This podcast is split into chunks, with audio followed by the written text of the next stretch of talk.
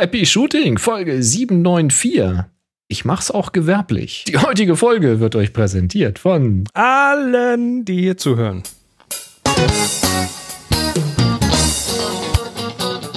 Hier ist eine weitere Ausgabe von Happy Shooting, der Fotopodcast. Moin, Chris. Das heißt aber nicht, dass, dass wir heute eine werbefreie Sendung haben. hm, ich lasse mich mal überraschen. Ja, schön ist. Richtig warm war es bei uns heute. Fast schon sommerlich. Uh. Ich war gar nicht draußen heute. Was? Und hier sind eure Moderatoren, Boris und Chris. Nee, heute Morgen hatten wir richtig äh, geilen Nebel. Da habe ich mich ein bisschen genau. geärgert, dass ich nicht raus konnte, weil Arbeiten und so. Und ähm, heute Nachmittag hat richtig die Sonne hier bei uns ins Fenster reingeknallt und das ist mir richtig ein bisschen schon zu warm geworden im Wohnzimmer. Ich, ich stelle mir das gerade so bildlich vor, wenn die Sonne knallt. Bang, bang, bang. Ja, genau so. so macht ja, hier das. auch total piu, geiler piu, Nebel piu. heute früh und genau, piu, piu, piu. Ganze Zeit ans Fenster ran, du. Ich, da hm. würde ich verrückt werden.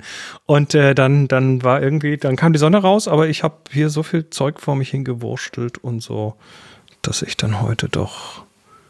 Hm. Heute, heute Abend muss ich mal kurz raus. Äh, Müll rausstellen ah. auf die Straße. Ja, dann. Das ist dann meine, meine draußen mein Draußenaufenthalt heute. Hey, Kann, es ist wieder Happy Shooting. Kannst der du hinten rumgehen. Genau, hier ist äh, Happy Shooting. Wir sind's wieder und äh, wir machen heute wieder ja Fotografie. Wir haben heute wieder ein, ein buntes, äh, bunten Strauß toller News und äh, ein paar Themen und ähm, solltet ihr mitmachen wollen, wir haben wie immer unseren Dienstags 18 Uhr Kanal auf unserem Slack. Da haben sich wieder ein paar nette, nette, tolle und wohlriechende Leute eingefunden. Und äh, da kann man hier so live am Dienstagabend mitmachen, während wir aufnehmen. Es ist nämlich heute der 14. Was ist denn Februar, ne? 14. Ja, Februar. Tatsächlich. 2023. das ist unglaublich. Und ähm, Außerdem haben wir einen Feedback-Kanal, wenn ihr uns was schreiben wollt, auf happyshooting.de slash hi. Da dürft ihr gerne auch so eine Voicemail dranhängen oder sowas. Hat heute, heute jemand gemacht. Mhm, haben heute ein Audio-Feedback. Mhm. Ja, ansonsten äh, schön, dass ihr da seid und wir grätschen mal gleich rein. Und zwar ins Feedback. Wir haben äh, diverse Feedbacks bekommen zum einen von Ralf. Ralf schreibt, hi, zuerst mal danke für die Inspiracles-Karten. Bitteschön. Das war nämlich der Gewinner der Zwischenaufgabe. Da sind tolle neue Ideen dabei. Danke auch für die Behandlung des Themas Bildverkauf in der Sendung. Eine Anmerkung zum Lightroom-Plugin, das äh, Sync von Metadaten nach JPEG zu RAW oder von JPEG zu RAW. Hierfür verwende ich schon seit langem Synkomatik. Ja, da haben wir drüber geredet. Mhm. Äh, hm? Das kostet 9 Euro, funktioniert aber super und ist inzwischen sehr ausgereift. Es können Metadaten wie Rating, Farbe, Schlagwörter, aber auch Anpassungen äh, synchronisiert werden. Das funktioniert sowohl von JPEG zu RAW TIFF wie auch andersrum. Viele Grüße vom Bodensee. Ja, danke Schick. schön. ja, das Synco-Dingens habe ich mir mal geholt, habe es aber noch nicht getestet. Weil ich ehrlich gesagt keine Anwendung dafür habe, aber ich auch nicht. Ich habe ja nicht mal ein Tablet. Der Fotoholly schreibt: äh, Hallo, ich wollte mal ein kleines Feedback zu meiner Frage aus Happy Shooting 755 geben. Die Frage war: Warum gibt es keine Fernauslöser, die direkt ohne zusätzlichen Empfänger mit der Kamera kommunizieren können? Da waren wir dabei geblieben, dass das bei manchen Kameras stimmt, bei manchen nicht. Ne? Manche haben was eingebaut. Ich glaube, da ging es um Funk. Äh, Fernauslöser? Ähm, Funk in der Kamera selbst ist mir jetzt nicht bekannt. Also jedenfalls nicht mit den Kameras, mit denen genau. wir so äh, gemeinhin unterwegs sind. Das stimmt. Aber das genau, ist der Sender, den musst du halt äh, auf die Kamera packen. Empfänger in den Blitzgeräten gibt es durchaus eingebaute. Nee, ich glaube, das ist das Kameraauslösen. Also Fernauslöser für die Kamera, ne? Empfänger mhm. in der Kamera. Schreibt weiter, ich habe mir jetzt den RFN4S gibt es nur für Nikon geholt. Der wird an dieser rund, an diesem runden Nikon-Anschluss angeschraubt. Ne, kennst du den, der mit den vielen Pins? Ja, ja, ja. Und ist wirklich sehr klein und die Antenne ist biegsam. Somit kann ich die Kamera hoffentlich auf der Schulter tragen und es wird nichts abbrechen, wie es mir beim anderen bereits passiert ist. Ein weiterer Pluspunkt ist die Fernbedienung. Diese hat einen Schieber, welche den welcher den Auslösebutton vor ungewohnten Auslösungen schützt. Negativ fällt auf, dass das Teil nicht regendicht ist, regendicht ist und wenn man es permanent angeschlossen lässt, saugt es dem Akku der Kamera leer, auch wenn das Teil ausgeschaltet ist. Ja, es hat einen extra Button hierfür. Da kann man sich schon fragen, wofür der überhaupt sein soll. Macht weiter so. Ich, da, äh, ich danke für gefühlt unendlich viele unterhaltsame Stunden. 3 zu 1. Happy Shooting. Das ist das Problem an diesem äh, proprietären Anschluss da an der Nikon-Kamera mit dem äh, Akku leer saugen. Äh, das habe ich schon mal von wem gehört. Ich glaube, mit einem GPS-Tracker oder sowas, den man da anschließen kann und der dann auch genuckelt hat, obwohl er eigentlich ausgeschaltet war. Keine Ahnung, was das ja. ist. Uh, Uwe ergänzt übrigens noch Canon Camera Connect geht über Wi-Fi. Ja, das habe ich Problem. allerdings tatsächlich noch nicht ausprobiert. Dann brauchst du wieder die teuren Canon-Blitze, die das dann auch empfangen, vermute ich mal. Ähm, Nochmal, es geht darum, die Kamera auszulösen. Das war dieses Ding, dass er die Kamera an der Schulter hat und dann auslösen möchte. Er möchte die Kamera auslösen. Er möchte die Kamera nicht. auslösen, nicht von der Kamera auslösen. Genau. Aber mein, mein Quergedanke war ja, dass es auch kein äh, Funksystem in der Kamera eingebaut gibt, also in die andere Richtung, um Blitze auszulösen. Und ähm, also, dass das mit Kamera Connect über Wi-Fi geht, wusste ich jetzt zum Beispiel auch nicht, weil ich habe Ja, aber das Wi-Fi bringt dir halt nichts. Wenn du unterwegs bist, bringt dir Wi-Fi gar nichts weil hm. nicht zuverlässig. Dann musst, dann musst du wieder einen Hotspot an der Kamera ja, haben und dann dein Gerät dranhängen, ja. dein Device und so. Das, nee. Ne, ich glaube, Uwe meint auch die Kamera auslösen ne, über Wi-Fi. Also, Sag ich doch die ganze das habe ich ja hier an der, äh, an der, ähm, sag schnell, an der Olympus kann ich das ja auch machen äh, über Wi-Fi, zum Beispiel mit dem Smartphone koppeln und dann auslösen. Ja, Zuverlässigkeit das habe ich auch schon gemacht mit Gruppenbildern, aber da, du willst da wirklich eine direkte Sichtlinie haben und zwar so, dass du genau. sie noch mit einem Stein treffen könntest, wenn du ihn wirfst. Also. Ja. Ah. So, dann haben wir noch ein Feedback von Felix. Äh, schreibt, bei der Schmieraufgabe sind schöne Ideen dabei und ein Nutella-Brot mit Smiley drin. Ja, genau. Freut, freut mich zumindest, äh, Boris zum Schmunzeln gebracht zu haben. Mein Sohn hat sich sehr über sein freundliches Frühstück gefreut. In Wirklichkeit handelt es sich nicht um Nutella, sondern um die Hausmarke einer Supermarktkette. Die wird von Frau und Kind gegessen. Ich bevorzuge eine zart-bitter-Variante aus dem Biomarkt. Die Marke erinnert mich an ein Erinnert an ein Märchenwesen mit langen Haaren. Jetzt wird mich natürlich Boris Favorit interessieren. Na, was für Schokocreme? Was für ein Name denn jetzt? Ja, das ist Rapunzel. Ach so. Biomarkt. Biomarkt Rapunzel. Sind das nicht diese Schwurbler? Haben die nicht irgendwo? Ja, die haben auch Demeter-Regale und sowas. Das hast du aber auch im Rewe. Also. Nee, die Marke Rapunzel. Ich, glaub, ich Ach, glaube, ich ohne, ohne denen jetzt zu nahe treten zu wollen, aber ich glaube, keine, die. Keine Ahnung. Egal. Ähm, ähm, ja, hast du eine Lieblingsschokocreme? Ähm, was heißt Lieblings? Äh, eine, die wir ganz gerne, den einen Namen weiß ich nicht genau, müsste ich jetzt nachgucken. Das ist eine, die eher schokoladiger ist und eine, die eher nussiger ist, ist tatsächlich Nudossi. Und zwar die Variante, die im Glas kommt, denn die im Glas hat kein Palmöl. Mhm. Genau. Und die schmeckt ganz gut. Nudossi. Das ist, glaube ich, eine alte, eine alte Ostmarke, glaube ich. Ohne Palmöl. 36 genau. Aber Nuss. Ohne Palmöl, die, die im Glas ist. Die im Kunststoffgehäuse äh, ist, die hat Palmöl. Da muss man ein bisschen aufpassen, dass man die richtige kauft. Steht ja drauf. Genau. Na gut, das ist auf jeden Fall euer Feedback über happyshooting.de slash ahoy und wir ähm, ja, sagen Danke am Ende nochmal zwei, die ein bisschen ja, weiter nach hinten passen. Mhm. Äh, wir haben News. Oh, News, es ist viel News. passiert tatsächlich, ja. Äh, OM System hat ein Objektiv rausgebracht und zwar ein Makroobjektiv mit 90 Millimetern. Micro Four Thirds, das bedeutet also etwa ein äh, 180 Millimeter Kleinbildäquivalent. Also ein richtig langes Objektiv eigentlich. Ähm, Durchgängige Blende 3.5, also jetzt kein Lichtstärke-Monster, aber es ist ja ein Makro. Da hast du in der Regel sowieso immer zu wenig Schärfentiefe. Und das hat, ist jetzt deswegen interessant, weil es hat noch ein paar Besonderheiten. Ich dachte erst, hm, naja, gut, ein Makroobjektiv. Ich habe ja von Olympus 1, das waren 60 Millimeter, jetzt ein 90er, okay. Ähm, du hast tatsächlich eine Abbildungsstärke bis zu 2 zu 1, also doppelte Ui, Größe vom Original. Ähm, also quasi schon äh, in Richtung Lupenobjektiv das Ganze. Und jetzt darfst du ja nicht vergessen, dass Micro Four Thirds ja auch einen Crop Factor 2 hat. Das heißt, das Ergebnis auf dem Sensor, das, das fertige Bild, was du hast und was du hinterher zum Ausbelichten vergrößerst oder so oder ausdruckst, das ist ja ohnehin schon doppelt so groß wie das vom Kleinbild. Das heißt, bezogen aufs Kleinbild ist das, was du auf dem Sensor hinterher hast, dann ja sogar entspricht einem 4 zu 1. Wenn du dasselbe Bild machen wolltest mit einem Kleinbild. Bezogen auf Makro ist 1 zu 1 halt 1 cm Wirklichkeit ist 1 cm auf dem Sensor, aber es passen halt weniger Zentimeter auf den Micro Four Thirds. Und deswegen wird das halt größer hinterher. Also 2 zu 1 finde ich schon ganz beachtlich. Und jetzt kommt's. Das Objektiv ist auch noch kompatibel mit dem Telekonverter.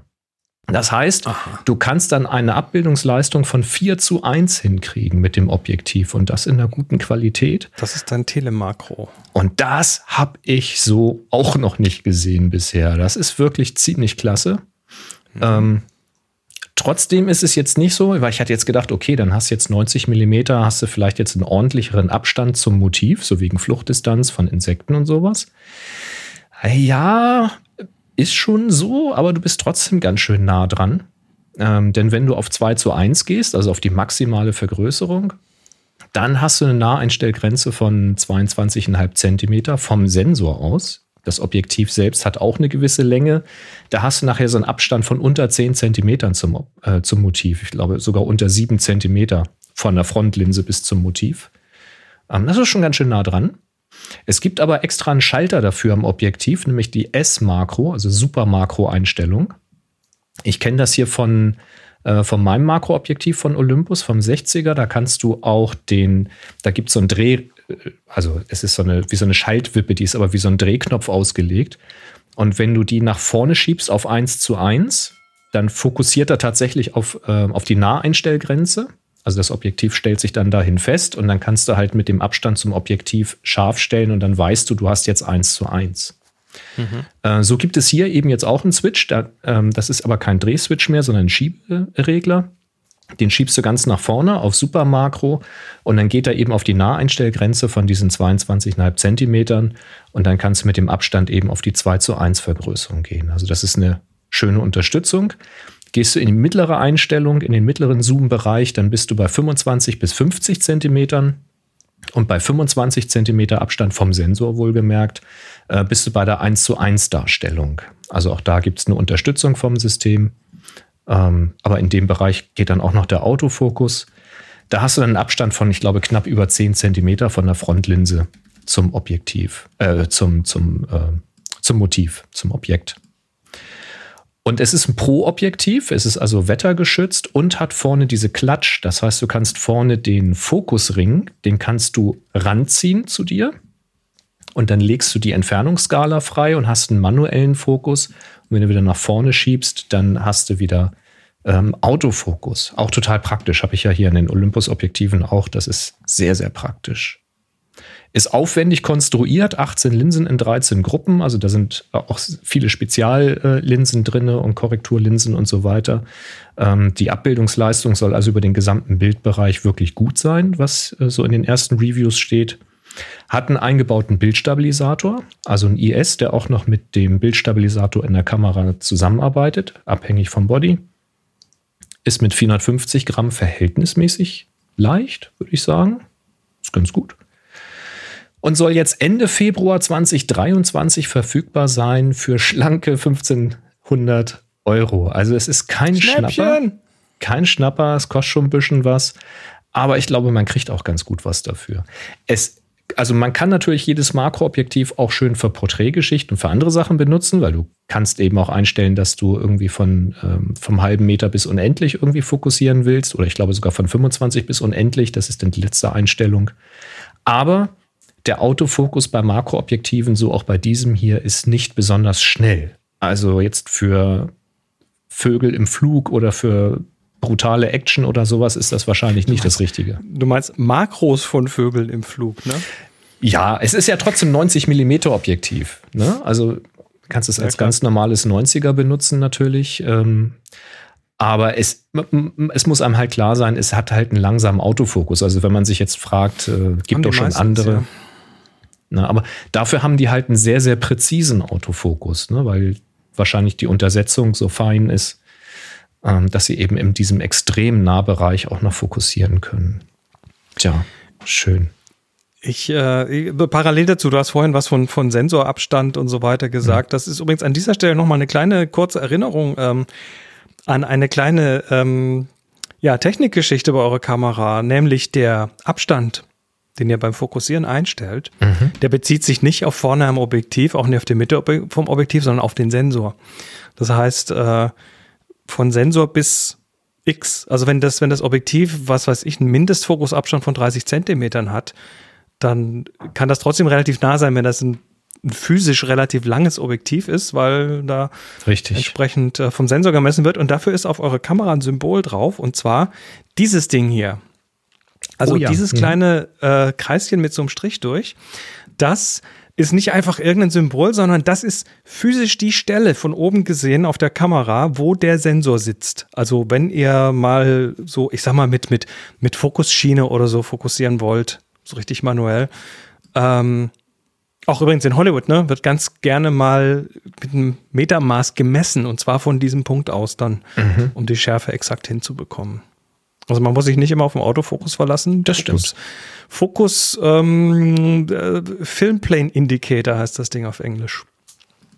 Und das äh, sollte man für den Notfall wissen. Kann hilfreich sein, auf jeden Fall. Mhm. Ja. Genau, Holger ergänzt gerade das äh, Canon RF 100 2.8 L Makro. Das ist auch ein Hammer-Makro von Canon, wirklich. Das ist, oh, da kam ich auch damals in Sabbern, als ich das von äh, Wolfgang Maus probieren durfte. Ja, das hatte auch zu wenig Makro. Das ja, so eben leider. So, aber vielleicht wäre ich dann ja Makrofotograf geworden. Wer weiß das schon? Ich habe es halt nicht gemacht. Ähm, das hatte aber auch schon über 1 zu 1 äh, Vergrößerung, nämlich 1,4-fach. Ja. Und jetzt kannst du an der Olympus dann schon eine 2 zu 1 machen und mit dem, ähm, mit dem Konverter sogar auf 4 zu 1. Das ist schon, ist schon sehr geil. Naja, schönes Ding hier. Naja. Aber wo wir gerade einen schönen Übergang zu Canon hatten, Canon hat auch Kameras rausgebracht, zwei Stück. Eins ist die Canon R8. Äh, also wieder R-Serie, spiegellos natürlich das Ganze und Vollformat in diesem Fall. Und das soll jetzt der, äh, Sie schreiben, preiswerter Einstieg in die Vollformatfotografie sein. Dann nehmen wir den Preis mal gleich vorweg. Wir liegen bei 1800 Euro. Günstig. Ja, es ist also im Vergleich schon günstig. Also für eine R6 legst du ja nun irgendwie über zweieinhalb hin. Ähm, das stimmt. Also für die alte, für die neue irgendwie fast drei, also 2,9 oder 2,8 oder so. Also da ist das schon günstiger. Und die ist tatsächlich gar nicht uninteressant. Ähm, sie hat halt Vollformat, sie hat Sensor und Prozessor wie die R6 II, nämlich diesen DGX, also einen sehr schnellen Prozessor drin äh, und denselben Sensor. Hat eben auch diesen, ähm, diesen Dual-Pixel-Autofokus Version 2 oder was das ist, wie die R6 II, also auch ein sehr, sehr gutes Autofokus-System und Tracking-System ähm, kann das Live-Bild direkt über USB ausgeben. Also du kannst es direkt als äh, Webcam benutzen, wenn du möchtest. Sie macht ähm, 40 Bilder die Sekunde mit dem elektronischen Verschluss. Ähm, sie macht 30 Bilder die Sekunde im RAW-Format. Mit dem mechanischen Verschluss bist du bei 6 Bildern die Sekunde. Das ist jetzt nicht rasant schnell mit dem Verschluss, aber durchaus äh, benutzbar. Ähm, für Video-Feature hat sie auch diese, ähm, diese Focus-Breathing-Korrektur, die ja die R6 II auch mm. bekommen hat. Also das, wenn man, ähm, wenn ich weiß, was es ist, wenn man beim Video äh, den Fokus ändert von einer Person im Vordergrund zu einer Person im Hintergrund zum Beispiel in so Interviewsituationen. Äh, viele Objektive neigen dann dazu zu pumpen, weil das eine leichte Fokusänderung bewirkt oder eine leichte Brennweitenänderung. Also eine Fokusänderung sowieso, aber eine leichte Brennweitenänderung. Sie hat den Einschalter rechts, sagt Uwe. Mhm. Und dann wird das Bild ein bisschen größer oder ein bisschen kleiner. Und das kann nerven. Und dieser Effekt wird jetzt eben hier äh, quasi dann per Software ausgeglichen. Ganz interessant. Der Haken, oder es könnte für den einen oder anderen Haken sein, sie hat keinen In-Body-Stabilisierer. Das heißt, der Sensor ist fest. Der hm. stabilisiert nicht. Dann muss man dann, also wenn man ein stabilisiertes Bild haben will, auf ein Objektiv mit IS ausweichen. Irgendwo muss man ja sparen. Warum sollte es sonst billiger werden? Sie hat wohl auch ein bisschen weniger Video-Features im Allgemeinen, so was irgendwelche Farbprofile oder solche Dinge angeht, hat aber Oversampling, also bei 4K. Ähm, sie hat auch nur ein SD-Slot, also keine zwei Kartenslots, nur ein. Das Gehäuse ist insgesamt ein bisschen kompakter und sie ist leichter als die R6 II. Also klar, nur ein Slot drin, kann man das Ganze auch ein bisschen kleiner bauen. Ähm, interessant finde ich, wie viel kompakter sie ist verglichen mit der R6 II. Sie ist einen ganzen Zentimeter weniger hoch. Und mir ist im Grunde genommen die R6 schon ein bisschen zu flach. Ich habe mir da so, ein, ähm, so, eine Bodenplatte drunter gemacht, die äh, AK Swiss kompatibel ist, die mir so für den kleinen Finger so ein kleines bisschen mehr Halt noch gibt. Das Gehäuse ist also noch ein Zentimeter weniger hoch, sieben Millimeter weniger breit und fast zwei Zentimeter schmaler. Ähm, das also pff, enorm wie kompakt. Äh, schlanke 460 Gramm einsatzbereit und damit 200 Gramm leichter als die R6 II. Also das Ding ist wirklich klein und leicht. Und eben mit 1800 Euro deutlich günstiger als die R6 und die R6 II. Ähm, ist durchaus interessant und ähm, kann ich mir gut als, ähm, ja, als Reservekamera auch tatsächlich vorstellen. Also wenn man jetzt wirklich ähm, professionell unterwegs ist und du brauchst halt ein, Body in Reserve, wenn dir mal einer runterfällt. Sagen, privat macht das niemand. Nein, privat nicht. Aber wenn du das gewerblich machst, also ich mache es ja nun auch gewerblich, äh, die Fotografie. Und wenn ich irgendwo hinfahre, sehe ich ja zu, dass ich immer noch eine zweite Kamera dabei habe. Ich habe zum Klar. Beispiel immer noch eine Olympus mit dabei und meistens sogar beide Olympus, die mir zur Verfügung stehen, damit ich einfach ein Backup habe, wenn mir irgendwas kaputt geht. Äh, so wie ich mal bei einer Kundin stand, Familienshooting machen wollte ähm, und mir dann die Olympus ausgefallen ist. Und das war der einzige Tag, an dem ich mal kein Backup im Auto liegen hatte. Und das war echt ärgerlich. Ähm, aber wenn man jetzt sagt, okay, ich will halt im System bleiben, damit ich auch die Objektive benutzen kann, ähm, dann halte ich tatsächlich die R8 für ein gutes Backup, sowohl für die R6 als auch für die R3-Fotografen und Fotografinnen. Ähm, weil sie ist im Vergleich eben relativ günstig also verglichen mit den anderen Kameras. Sie hat natürlich eine bisschen andere eine Bedienung, also ist vielleicht keine gute Zweitkamera, ständig zum Wechseln oder sowas. Das kann man sich vielleicht auch antrainieren, könnte aber vielleicht auch nerven. Aber als Backup im Auto auf jeden Fall. Also tolles Ding. Das fand ich ganz spannend. Nicht ganz so spannend fand ich die zweite Kamera, die vorgestellt wurde. Ich weiß, was kommt, ja. Mhm. Und zwar die Canon R50, also noch eine äh, Kamera in, ähm, mit R-Mount, diesmal APS-C, auch absolut im Ein oder für den Einsteigerbereich angesiedelt. Und um es gleich vorwegzunehmen, diese Kamera hat zwar oben einen Blitzschuh, aber keinen Mittelkontakt. Wer also jetzt mit dieser Kamera vielleicht einsteigen möchte in die äh, entfesselte Blitzfotografie, hat hier ein kleines Problem, weil äh, günstige Funkauslöser da eben erstmal nicht drauf funktionieren, außer man hat wieder spezielle. Ja, hier sieht man es. Der Kai hat es aber schon gefunden. Es gibt natürlich einen Adapter zu kaufen für schlanke 60 Euro. Den kann man oben drauf stecken und dann hat man wieder einen Blitzschuh mit Mittelkontakt. Warum das ist, das wird, Canon? Warum? Siehst du, also zum einen siehst du hier links den, den Fokusindikator, Sensor, Schnittfläche hier. Ja. Ähm, und zum anderen das ist wieder so eine Kamera, wenn wir auf den Workshops irgendwelche Blitzgeschichten ja. machen, wo wir dann wieder so etwas, da müssen wir einen Adapter vorhalten. Weil dann kommen wir ins Schwitzen, ja. das ist so schade, wirklich. Sowas nervt mich wirklich. Na gut, es nervt mich natürlich aus einer bestimmten Perspektive heraus als Workshopleiter. Ja, wieder so, eine, so. Eine, so, eine, so ein Datenstecker hinten drin. Ja, ganz genau. Halt für ihr eigenes Blitzsystem ist das ja auch in Ordnung, kann man ja auch alles machen. Aber warum lasst, lässt man den weg, wenn man ihn dann über einen Adapter doch wieder. Das ist einfach, ich kann das nicht verstehen. Das ist, ist aber egal, es ist am Ende des Tages eben äh, R-Mount. Ähm, es ist die, also warum finde ich sie nicht so spannend? Ähm, es ist weitestgehend die Technik von der R10, die es ja nun auch noch nicht so wahnsinnig lange gibt. Also der Sensor, der Prozessor, der Sucher, alles irgendwie von der R10 übernommen. Das Display ist ein bisschen höher aufgelöst von der R10. Das, also hinten das Display, das wundert mich. 1,6 gegen eine Million Pixel. Wer es sieht. Äh, APS-C-Sensor habe ich schon gesagt, 24 Megapixel DGX, also es ist ja durchaus ein schneller Prozessor, hat auch das Dual-Pixel Autofocus 2 System, also wirklich ein gutes Autofokus und Tracking. Das muss ich sagen, da lässt sich Canon nicht lumpen. Da machen sie keine Abstriche, das gefällt mir echt gut. Sie ist vom Serienbild ein bisschen langsamer als die R10.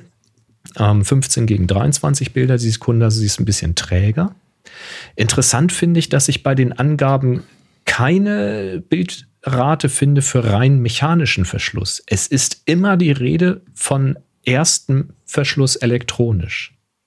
Ich bin mir nicht sicher, ob die Kamera keinen Modus mehr hat, um rein mechanisch auszulösen. Ähm, ich habe dazu nichts gefunden. Also wer dazu ähm, tatsächlich was hat oder einen Link hat zu technischen Daten, würde mich mal interessieren, ob die nur noch kombiniert elektronisch und mechanisch oder eben rein elektronisch geht. Ganz spannend. Weil bei der R10 gibt es durchaus in der, in der Betriebsanleitung einen Eintrag, dass eben mechanisch mit 15 Bildern die Sekunde gearbeitet wird. Hier steht 15 Bilder elektronischer Verschluss und 12 Bilder mechanisch, Sternchen, erster elektronischer Vorhang. Ganz merkwürdig. Hm. Ansonsten würde ich sagen, ist diese R50 quasi der Nachfolger der M50. Ne, die M-Serie war ja Canons Einstieg in, in diese spiegellose äh, Geschichte mit, mit Wechselobjektiv, APS-C. Ähm, und M ist damit rum, oder? M, würde ich sagen, ist damit wirklich rum. Ne? Also hier hast du jetzt den Nachfolger im, im, mit R-Mount halt. Ähm, was spannend ist, weil das Gehäuse ist auch wieder sehr, sehr kompakt. Das ist tatsächlich vergleichbar mit dem Gehäuse der M50, aber die R50 hat einen elektronischen Sucher. Die M50 ja nur das Display. Wenn du einen Sucher haben wolltest, musstest du den oben drauf stecken, noch extra mhm. als Zubehör. Ähm, hier im Gehäuse ist der elektronische Sucher drin. Ähm, ja, würde ich gerne, also das würde ich tatsächlich gerne mal in der Hand halten zum Vergleich. Wenn jemand mal beide Kameras hat oder so, bringt die ruhig mal mit zu einem, äh, zum nächsten Workshop. Ähm, also spannend. ich finde ja diese, ich finde ja diese R-Serie wird immer komplizierter. Verstehst du? Steigst du da noch durch? Du willst zum nächsten Thema überleiten. Ich wollte die Preise noch nennen. Ähm, die R50 liegt bei 830 Euro. Wir reden nur vom Body. 830 Euro. Die R10 kostet 900 Euro. Also 70 mehr. Und die R7, die auch APS-C ist, kostet 1500 Euro. Also da ist schon so eine, so eine Reihe zu erkennen. Aber äh, jetzt kommen wir zu dem Punkt, wo du wahrscheinlich hin wolltest. Ja, ich verstehe es halt nicht es, es ist ein bisschen Warum kurios so mit diesen Nummern. Warum so viele? Und früher war das so simpel. Du hattest, ein, du hattest eine einstellige, das waren die, die Top-Modelle, dann hattest du eine zweistellige, dann die waren halt die, die Mittelmodelle und dann die dreistelligen, das waren so die Einsteigermodelle. Dann konntest du immer mhm. an den Ziffern einfach Ziffern abzählen und sagen, ja, das ist, das ist die günstige Variante, das, die kann mehr, die kann weniger. Ja. Und das war relativ, relativ konsistent. Auch nicht ja. immer, aber so einigermaßen. Jetzt hast du hier ja. irgendwie einmal durchnummeriert von A, von 1 bis 10 oder so. Oder bis ja, 50, fast. Oder? Ja, fast. Also, äh, also bei den zweistelligen ist es schon noch so, dass man sagt, okay, die zweistelligen sind die APS-C-Kameras. Ja, das sind auch die günstigeren. Ne? Also da reden genau. wir ja genau. von unter 1000 Euro. Genau. Da haben wir die R10 bei mit 900 und, und die R50 ja. mit 830 Euro. Ich meine, das ist ein Unterschied von 70 Euro. Aber das, okay, das sind jetzt die mit APS-C, aber das ist ja auch nicht konsistent. Nee, weil die R7 ist einstellig und ist auch APS-C und steht zwischen einer R8 und einer R6, also genau die beide Vollformat sind. Die beide Vollformat sind. Äh, und sie ist, auch, sie ist aber auch preislich dazwischen angesiedelt. Also die R8 mit 1800 Euro die R6 Sag mal, mit. Ist, ne? das, ist, ist, das, ist das wie bei den Handyverträgen, dass die versuchen, möglichst kompliziert zu sein, damit die Leute es nicht mehr schnallen und sich halt ich, irgendwas kaufen? Ich oder? weiß es nicht. Ich muss aber dir sagen, was ich bei EOS das auch schon nicht verstanden habe, dass die 7D mit APS-C dazwischen gerutscht ist. Das habe ich auch schon nicht begriffen. Mm. Weiß nicht, ob sie da irgendwie bleib, bleiben wollten. Ich, ich, ich hätte, ich, ich würde gern mal Fliege an der Wand spielen bei diesen Produktmeetings, wo das dann geplant wird, sowas was, was erlaube. Also ja, vor allem, man hätte es ja jetzt aufräumen können, ne? dass man damals irgendwie die 7D reingequetscht hat, das habe ich halt schon nicht verstanden. Aber man hätte doch jetzt die R7, die hätte doch jetzt nicht R7 heißen müssen. Ich meine, bei, äh, vielleicht haben sie es jetzt, aber sie haben sich auch verrannt, weil sie haben die R10 rausgebracht. Ich meine, welche zweistellige unter 10 willst du denn jetzt machen? Wird ja schwierig, nicht wahr? Vielleicht hätte die R10 einfach keine R10 sein dürfen, sondern die R10 hätte halt schon, was weiß ich nicht, eine R30 sein müssen oder so, damit du noch Luft nach oben hast. Und dann hätte wäre die R7 wäre jetzt halt die R20 gewesen oder so. Haben sie aber nicht gemacht. Ja. Also wir haben jetzt eine 3, eine 5, eine 6, eine 7, eine 8 mhm. und eine 10 und eine 50. Genau. Also da wäre noch die 1 und die 2 wäre noch frei, ne? Ja, auf die ja. 1 ist man ja schon gespannt. So, im Augenblick ist das Flagship ähm, ist die A3. Ja. Wahrscheinlich kommt die 4 überhaupt nicht, weil das irgendwie in, keine Ahnung, in Japan eine Pechzahl ist oder so. Weiß ich nicht, aber luftpreislich wäre dazwischen, weil zwischen der also, 3 und der 5, ne, da sind wir von 4,5 zu fast 6.500. Also da sind noch ein paar Tausender dazwischen. Also da wird eine Kamera reinpassen. Ne? Und dann die 9 hier, äh, Holger schreibt R9 mit Vollformat oder Mittelformat? Fragezeichen. Vermutlich wird es zwei R9s geben. Wer weiß das schon, ja. Keine Ahnung, aber es ist, äh, ja. Ja. Ich habe keine Ahnung, was die da rauchen. Ich weiß es auch nicht. Ich weiß nur, dass im einstelligen Bereich sind relativ große preisliche Abstände zwischen den Kameras. Also die unterscheiden sich da schon deutlich, auch von der Funktionalität. Und bei den zweistelligen fängt das jetzt schon wieder so an, dass ich das Gefühl habe, Canon will irgendwie alle 50 Euro eine neue Kamera haben. Ich, also ist mir das ist ja, das ist ja schon auch eine, eine Pricing-Strategie. Das siehst du ja auch bei Apple mit den iPads in allen Preislagen und so weiter, dass du da, ähm, dass du, dass du in so alle x, alle x 100 irgendwie noch was anbieten musst. Ja, alle x 100 ist ja auch okay. Damit du da nichts liegen lässt. Das ist, haben wir eine R, eine R das ist nicht logisch. Die R8 ist 1800, die R7 ist 1500, die R6 ist 2900. Also ja, weil die 7 halt wieder APS-C ist. Die das ist natürlich günstiger als die R8. Den, es ist, da, also bei den Einstelligen ist gerade irgendwie. Also ich bin wahrscheinlich nur wegen dieser einen Kamera so verwirrt, dass mich das irgendwie. Und bei den zweistelligen, da verstehe ich einfach die Preisstrategie. Äh, Strategie heißt es nicht. Strategie heißt ähm, es. Also 70 äh, Euro Unterschied, ganz ehrlich. Ich, also wäre ich jetzt Anbieter, ich meine, deswegen bin ich wahrscheinlich keiner und deswegen habe ich nicht so viel Geld wie Canon, aber ich würde so dicht beieinander rein preislich keine zwei Kameras anbieten, weil das ist ja auch ein gewisser logistischer Aufwand, das zu produzieren und zu vertreiben und vorzuhalten.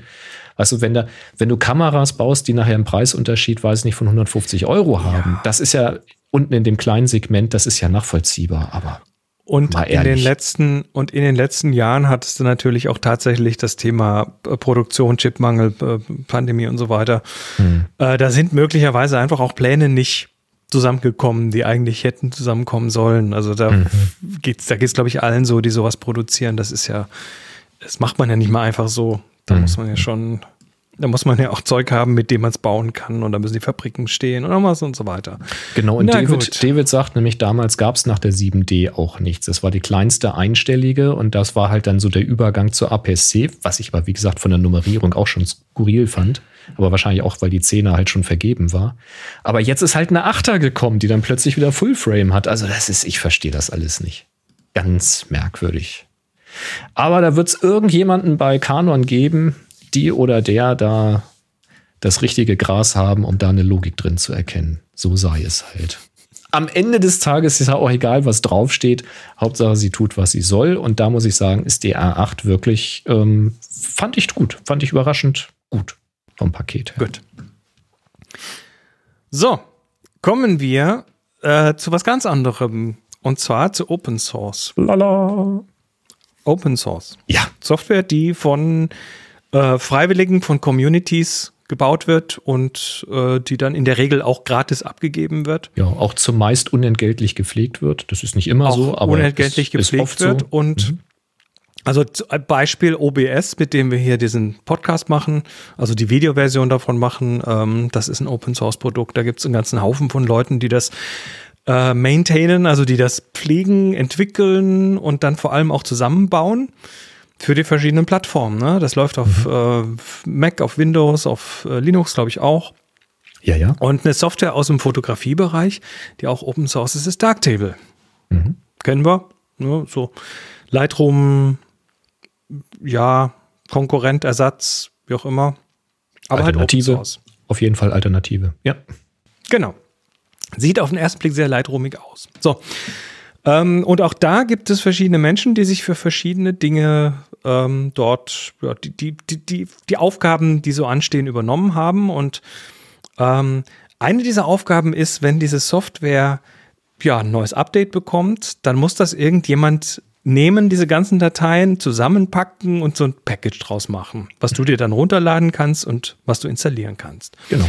Dieses Packe, Packen, dieses Einpacken von äh, den Dateien für den Mac, mhm. wir reden jetzt nur von der Mac-Plattform, äh, wurde bisher von einer Person gemacht. Hm, also das hat mich überrascht. Mhm. Mich nicht bei Darktable. Eine Person. Bei OBS ist das auch nicht anders. Also da, da gibt's, der macOS ist einfach so eine stiefmütterliche Plattform. Sowas kommt, in der Regel wird sowas auf Windows oder auf Linux entwickelt und dann mhm. Hast du so ein paar Leute, die dann in Eigeninitiative sagen, ja, aber für den Mac will ich das auch. Lass uns mal gucken, dass wir das da laufen kriegen. Ich pack's dann immer schön ein und mach dann das ja. Image dafür, mit dem man es installieren kann. Es ist in der Regel auch ein bisschen mehr zu tun, als nur einzupacken, weil dann stößt du auf irgendwelche Problemchen und dann musst Natürlich. du dann doch nochmal an der UI was anpassen. Also da ist ja auch was zu tun. Genau, das ist nicht nur, nicht nur das Zusammenpacken, das ist das Debuggen, das ist zu gucken, dass die Quellen alle sauber kompilieren für macOS, dass die APIs funktionieren und so weiter. Also mhm. das ist ein recht komplexes Ding und das ist bei Darktable eine Person und diese eine Person, die will das jetzt nicht mehr machen. Und äh, da hat der Pascal nach Aubry. Nach zehn Jahren. Nach zehn Jahren hat hm. dann derjenige gesagt: Ah, nee, jetzt geht's nicht mehr.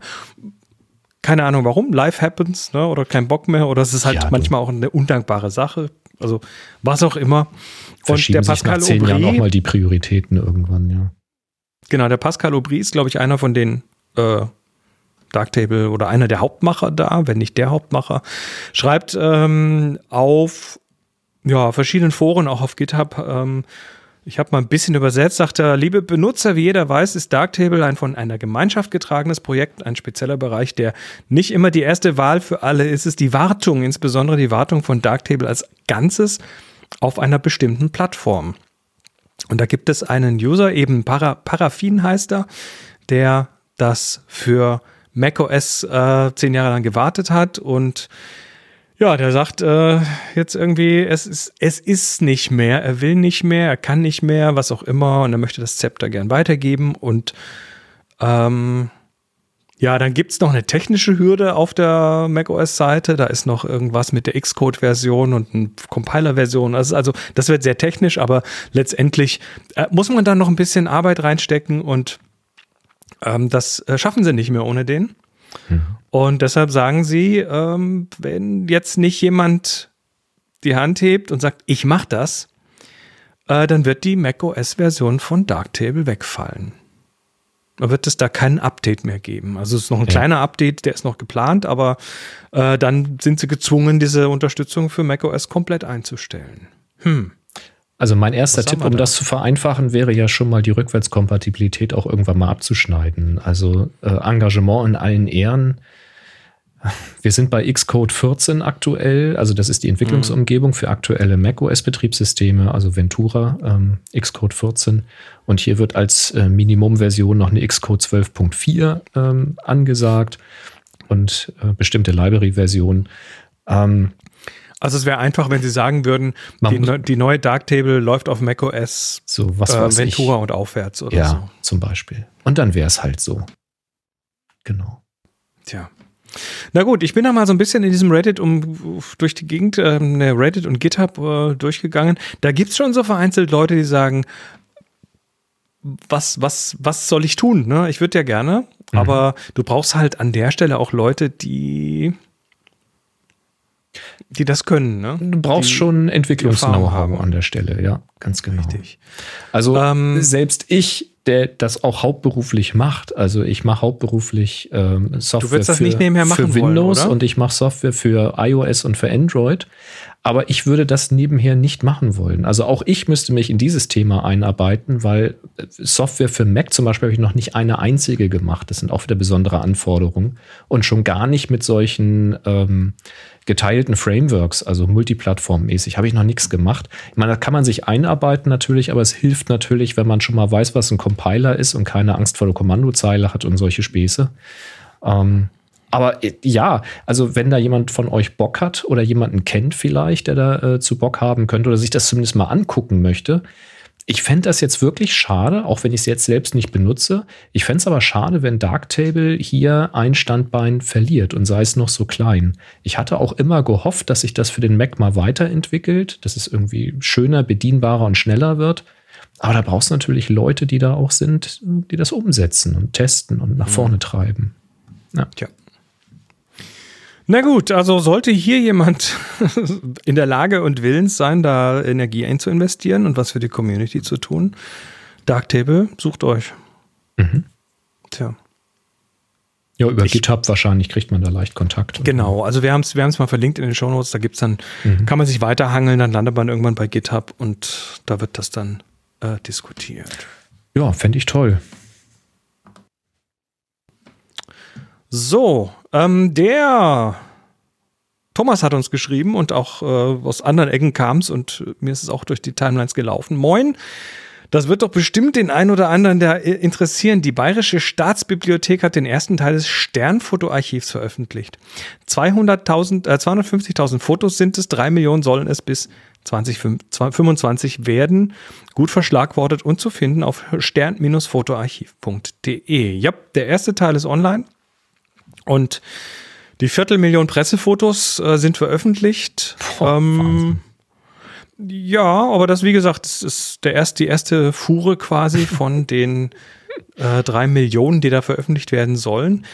Ähm, du kannst die lizenzieren, also die sind jetzt nicht irgendwie in der Open Source, sondern die sind lizenzierbar und da sind eben so sterntypische Reportagen der Woche und Reportagen mhm. äh, Fotos drin und das geht aber tatsächlich so über, ich weiß gar nicht jetzt, welche, also hier sind die, die, die Hauptbilder sind erstmal schwarz-weiß und ich weiß nicht, wie tief das geht im, im Sinne von bis welchem Jahr das ist, aber naja, du hast halt eben entsprechend ähm, Bilder. Du hast relativ viele Dubletten, also bei manchen Reportagen, das sind tatsächlich die, die kompletten Filme, die da verschossen wurden. Das also, hätte ich jetzt nicht erwartet. Ich dachte, es ging tatsächlich um die veröffentlichten Bilder, aber es ist ja wirklich das gesamte Rohmaterial. Also so wie es aussieht, ist da viel, Quasi viel Kontaktabzüge. drin. Das Im ist Prinzip, ja geil. Äh, Kontaktabzüge, das ist tatsächlich auch ähm, also hier zum Beispiel über die, über die Hitler-Tagebücher, man erinnere sich, da ist das jetzt hier ein Kontaktabzug zum Beispiel. Ähm, mal schauen, was da noch so ist. Also, Ach, das ist ja geil. 74, das war jetzt die Seite 1 von 74. Ah ja, hier wird es farbig. Okay, Paradiesumfrage. Ähm, da sieht man aber auch so ein bisschen, wie die, wie die gearbeitet haben. Ne? Das ja, ist jetzt ja. nicht nur irgendwie. Ja, so eben wie bei Kontaktabzüge, also das, das Buch und äh, die Arte-Dokumentation dazu. Das genau. ist ja stark. Okay. Ja, das Ganze ist so ein bisschen äh, hakelig, finde ich, von der Bedienung her. Also da hast du teilweise mhm. schon also es, äh, ja, es ist, man hätte, es ist nicht modern, aber gut, das ist jetzt auch die Seite der Bayerischen Staatsbibliothek. ähm, Sei froh, dass sie eine Seite haben, dass du dann Also sie haben eine Seite, die Bilder sind Genau, die Bilder sind Mikrofilm, super. Ähm, ja. Airbus, Rollout vom Airbus A319 in Hamburg, ähm, 1995. Ne? Ich dachte also, jetzt tatsächlich, die, also du scrollst ja gerade über die Seite, ich dachte, dass diese Bilder, die du da äh, gerade hattest, dass das die Fotos sind, aber das ist quasi immer nur das Titelbild. Und wenn du das dann anklickst, dann kommst du zu, der, zu den gesamten Einzelbildern. Genau, das inklusive, wie gesagt, stark, dann die ja. entsprechenden Kontaktabzüge. Ja, cool. Ähm, kann man da nochmal Boah, Da wird es jetzt fast Zeit für eine Neuauflage ähm, der, der Kontaktabzüge-Serie. Da müsste sich jetzt mal, weiß nicht, ob es die FotografInnen da siehst, noch gibt. Da siehst du auch, wie es markiert wird, ne? Ja, da ja, haben sie genau. hier so, so rote und blaue Farb, Pepper drauf, drauf, an die mhm. Stelle und. Genau. Wahrscheinlich die Vorauswahl und dann die engere Auswahl. Ah, ist ja stark. Tja. Oh, sowas finde ich immer äh, spannend, weil wie du, du schon sagst, man sieht so ein bisschen die Arbeitsweise, ähm, wie, ja. wie, wie, das Bild entstanden ist, wie es gelenkt wurde. Du siehst auch, Toll. dass da ein Wasserzeichen drauf ist. Also du mhm. kannst die verwenden, wenn du sie lizenzierst. Ich weiß nicht, was kostet, aber das sind irgendwie so 30, 40 Euro für so ein Bild in der Verwendung. Ähm, Erstmal hm. ganz cool, dass das online ist. Ich habe dann natürlich auch gleich mal geguckt. Hier ist nämlich auch eine Rubrik Sternfotografen. Mhm. Es sind tatsächlich Fotografen. Es sind tatsächlich hier 2, 4, 6, 8, 10, 12, 14, 15 Männer. Okay, keine Fotografin. Bisher Auch spannend. nicht. Okay. Bisher nicht. Also du kannst noch mal nach den Fotografen hier äh, reingehen. Hm. Aber das ist ein, das ist ein, wie sagt man auf Englisch so schön, ein Sausage Fest. Ja, ja. Das ist, äh, rein, eine rein männliche Veranstaltung bis jetzt. Wie gesagt, geht noch weiter. Auf Deutsch wird man wahrscheinlich Pimmelparty sagen, aber so ist es halt. Pimmelbude, genau. Nein, das ähm, wird nicht ja. der Titel. Nein, da sind wir dagegen. ähm, ja, Sternfotoarchiv ist online und äh, ist erstmal ganz cool. Ist mobil wohl ein bisschen schwierig. Ich habe äh, von ein paar Leuten gehört, dass man es mobil eigentlich nicht verwenden möchte. Wie gesagt, mhm. Bayerische Staatsbibliothek Toll. ist bekannt für ihr modernes Webdesign. Sicher. Ähm, aber gut. das ist, da ist viel, da ist ganz sicher sehr viel deutsche Geschichte drin. Ja, auf jeden ganz, Fall. Ganz sicher. Cool. Sternfotoarchiv. So. Äh, oh, lass uns kurz über Workshops reden. Oh, wir müssen mehr über Wenn, Workshops reden. Jawohl. Wir müssen mehr über Workshops reden. deshalb, die Sendung ist, hat zwar keinen Sponsor, ist aber nicht werbefrei. Wir sponsern ähm, uns selbst. Nee, aber also für den ersten Workshop müssen wir nicht mehr werben, der ist nämlich voll. Ich rede von Klostergeister. Es sind noch zwölf ja. Wochen. Ich bin so, also macht so euch geierig, ich will. Boris ist, ist, äh, ja, Boris sabbert mhm. bei dem Gedanken an äh, Klostergeister. Ich auch. Ähm, noch zwölf Wochen, das heißt, ihr habt jetzt langsam aber sicher, kommt mal so ein bisschen in die Pötte, was äh, Projektideen angeht und so weiter. Ähm, ich habe übrigens meine Druck, Drucke, die ich da bestellt habe, mhm. habe ich, hab ich immer noch nicht bekommen. Sind noch nicht da. Oh, das ist aber ganz schön also, lange schon. Okay. Die lassen sich da Zeit. Aber gut. Äh, good to know. Also bestellt die nicht eine Woche vorher, es sei denn, die haut da irgendwie Expressgebühr drauf. Werft 1,70 mehr rein, meine waren zwei Tage später da. Also. Genau. Der Slack ist der richtige Platz, um sich äh, auszutauschen. Für alle, die das noch nicht, den Weg da noch nicht hingeschafft haben. Äh, in den Shownotes ist der Link zum Slack und dort dem Kanal WS-Klostergeister äh, findet ihr die anderen und da könnt ihr euch dann schon mal so ein bisschen, ich glaube, da geht es jetzt schon los mit Fahrgemeinschaften bilden und so weiter. Ja. Äh, die Sonja hat schon ähm, geklärt, dass die Sonntagsanreise funktioniert dieses Jahr. Das war ja auch nicht jedes Jahr so. Also, mhm. falls ihr von weit her kommt, ich glaube, jetzt auf einer, einen Post habe ich gesehen, da kommt jemand aus 700 Kilometer Entfernung. Äh, da ist es vielleicht sinnvoll, am Sonntag anzureisen und dann am Montag äh, gemütlich schon da zu sein. Auch nicht so kostet viel weiter eine Übernachtung, mhm. Kostet eine Übernachtung und ein Frühstück extra. Du müsstest auch so knapp ähm, 700 weg sein. Äh, ja, stimmt. Doch. Ist auch nicht Kommt viel anders. Hin. Mhm. Genau. Ja, parallel, äh, Jochen, ich habe dein Päckchen bekommen. Wir machen Prototypen für den Bastelteil. Ähm, ist aber, muss, muss ich mir nochmal genau angucken und dann werden wir das mal ein bisschen verfeinern. Bin gespannt. Hm. Tja. Äh, dann wird es dieses Jahr noch in eigener Sache zwei Workshops in der Viewfinder Villa geben. Wir fangen wieder an mit Workshops und zwar im Sommer gibt es äh, zwei Analog-Workshops. Am ja, so Datum so ungefähr 15. 16. Juli ist äh, ein Einstieg in die Analogfotografie. Also wer das mit dem Film mal lernen möchte, mit ähm, diversen Kameratypen vom Halbformat bis zur Großformatkamera. Ich weiß nicht, ob wir Großformat schaffen, aber äh, so allgemeine Einführung in das Thema, Übungen zur Handhabung, Filmentwicklung werden wir machen. Wir werden äh, uns mal mit den Besonderheiten der Schwarz-Weiß-Fotografie beschäftigen. Wir werden äh, Belichtungsmessung und so weiter äh, üben. Viel Hands-on, äh, dann auch Thema Digitalisierung natürlich. Also wie kriege ich das negativ nachher in meinen Lightroom rein? Das heißt, äh, hier mit Scanner und mit, mit Abfotografieren und so weiter und ja, so. Mhm. Besprechung der Ergebnisse und so weiter.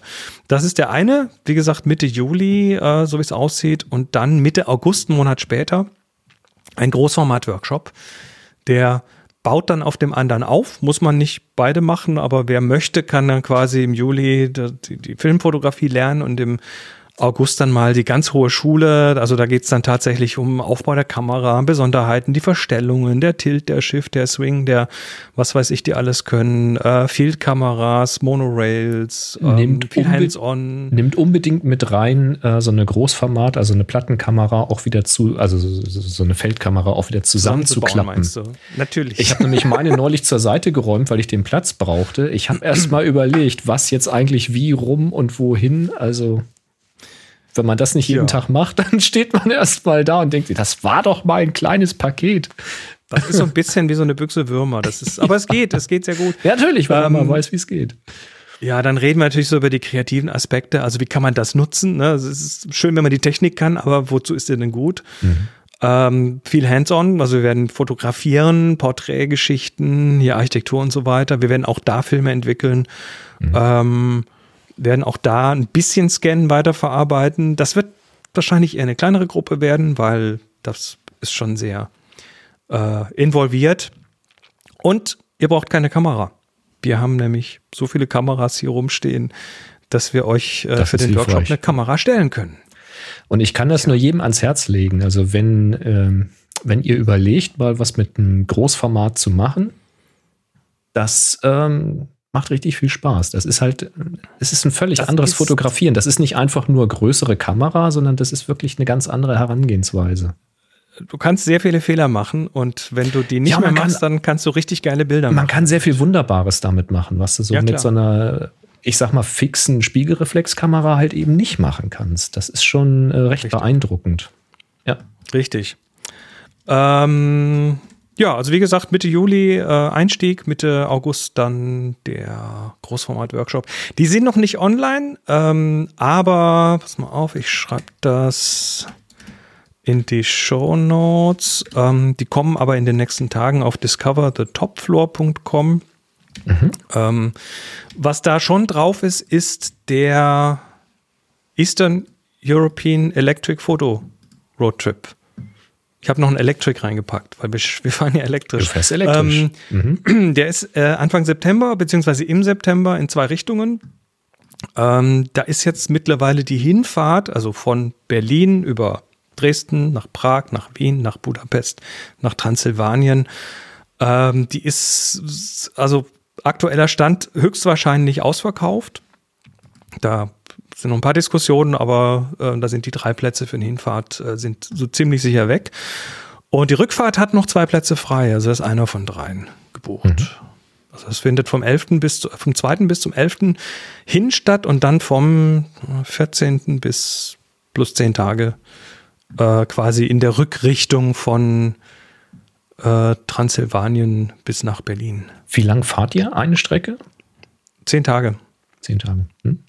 Also zehn Tage, das sind, äh, das sind pro Abschnitt äh, ist das so gewählt, dass das so, ich sag mal so zwei bis drei Stunden Fahrt am Tag sind. So um die Mittagszeit, also morgens äh, fotografieren, mhm. schönes Morgenlicht mitnehmen, dann irgendwann kurz vor Mittag mal äh, losstechen, unterwegs irgendwo ein Happen essen, nachmittags im Hotel einchecken und dann den Abend fotografieren gehen und dann an dem Platz den nächsten Morgen auch wieder fotografieren und dann wieder mit der, über die Mittagszeit weiterfahren.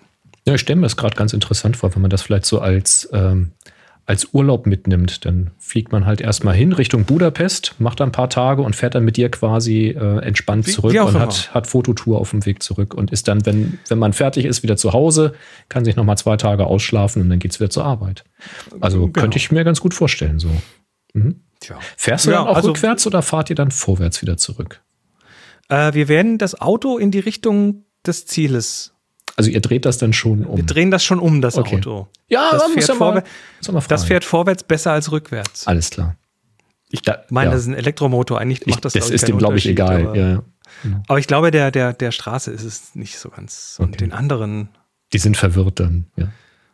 Und so. Na egal. Also auf jeden Fall, äh, der Eastern European Electric Photo Road Trip ist, ähm, hat noch ein bisschen Platz, aber nicht mehr so viel. Das fühlt sich gerade. Ich finde das ein aber interessantes Konzept. Auch das auf discoverthetopfloor.com elektrisch und ja. So sieht's aus. Ja, passt gut auf euch auf. Ähm, wenn ihr ja, vorhabt, ja noch bisschen. Wenn ihr vorhabt, äh, diese Reise zu machen, ähm, äh, liebe Teilnehmende, äh, achtet ein bisschen drauf, was ihr tut. Ich sag's nur, weil nämlich ein Arbeitskollege von mir sich heute einfach mal getestet hat in der Firma, weil es hieß, oh. dass ein anderer Kollege, der nämlich aus dem Skiurlaub zurückkam, äh, positiv gewesen wäre. Und er sagt, hm, ich war bei ihm im Büro, ich teste mich mal. Positiv. Jetzt sitzt er erstmal also, im Homeoffice. Also da werden wir natürlich drauf achten, ähm, wie das im September aussieht, kannst du jetzt noch nicht sagen, aber das ist äh, äh, Frühherbst, also gehen wir davon aus, weil es über den Sommer eh immer ziemlich weit unten ist, dass da die Chancen sehr gering sind. Mhm. Aber das wird in der Gruppe natürlich besprochen. Das ist auch ein, ein sehr flexibler Workshop, weil wir eine kleine Gruppe sind, ähm, werden wir da auch im Vorfeld schon mal gucken, dass, äh, dass quasi alle, alle Wünsche irgendwie mit eingearbeitet werden in die Planung.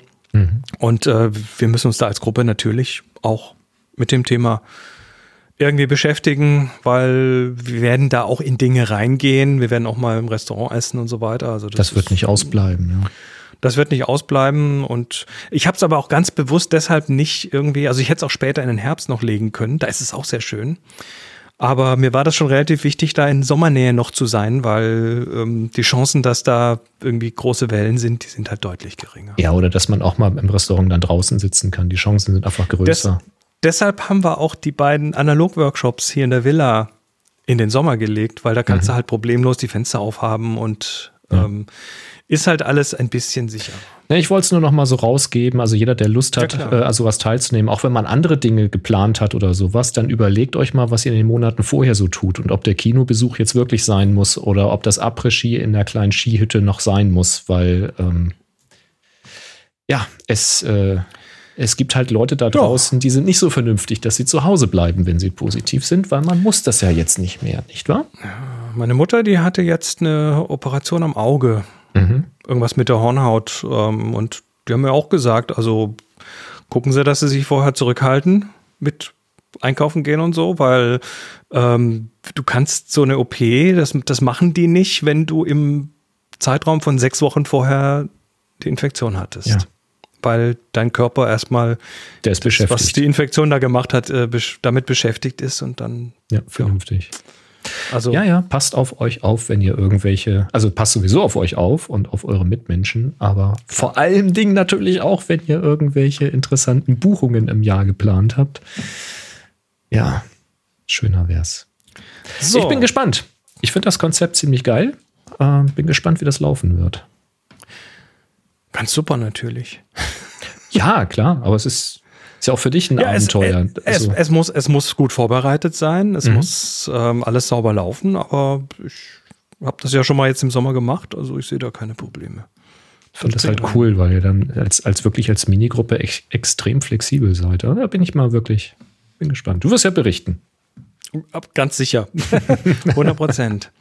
so, kommen wir zum nächsten Thema. Ich ja äh, bin, ich bin über diesen Petapixel-Artikel gestolpert und zwar Uh, this AI image fooled judges and won a photography contest. Also, es gab einen Fotowettbewerb und da hat jemand ein mm, angebliches hübsch. Drohnenbild ähm, eingereicht und hat damit gewonnen. Also man sieht auf dem Bild, das ist ein Strand von oben ähm, fotografiert, also in Anführungszeichen fotografiert.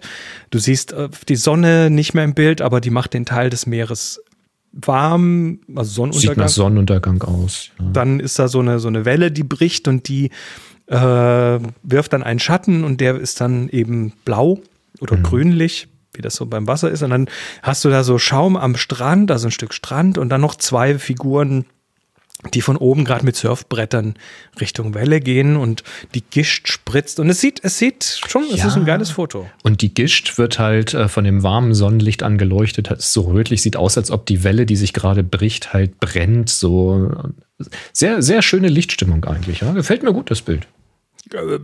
Also eigentlich ist es ein geiles Foto, aber es ist halt kein Foto. Die Person, die dann den Wettbewerb gewonnen hat, es, äh, ich erkläre dir gleich, warum mich wundert, dass äh, das keinem aufgefallen ist, aber machen wir weiter. Hm? Ja, da gibt es Gründe dafür, aber auf jeden Fall, also die, die, ähm, die Person, äh, die das gemacht hat, die hat dann, nachdem sie gewonnen hat, ähm, Genau, das ist ein wöchent, das ist ein wöchentlicher Fotowettbewerb von einer australischen Kompanie, äh, Company, Kompanie, von einer australischen Firma namens DigiDirect.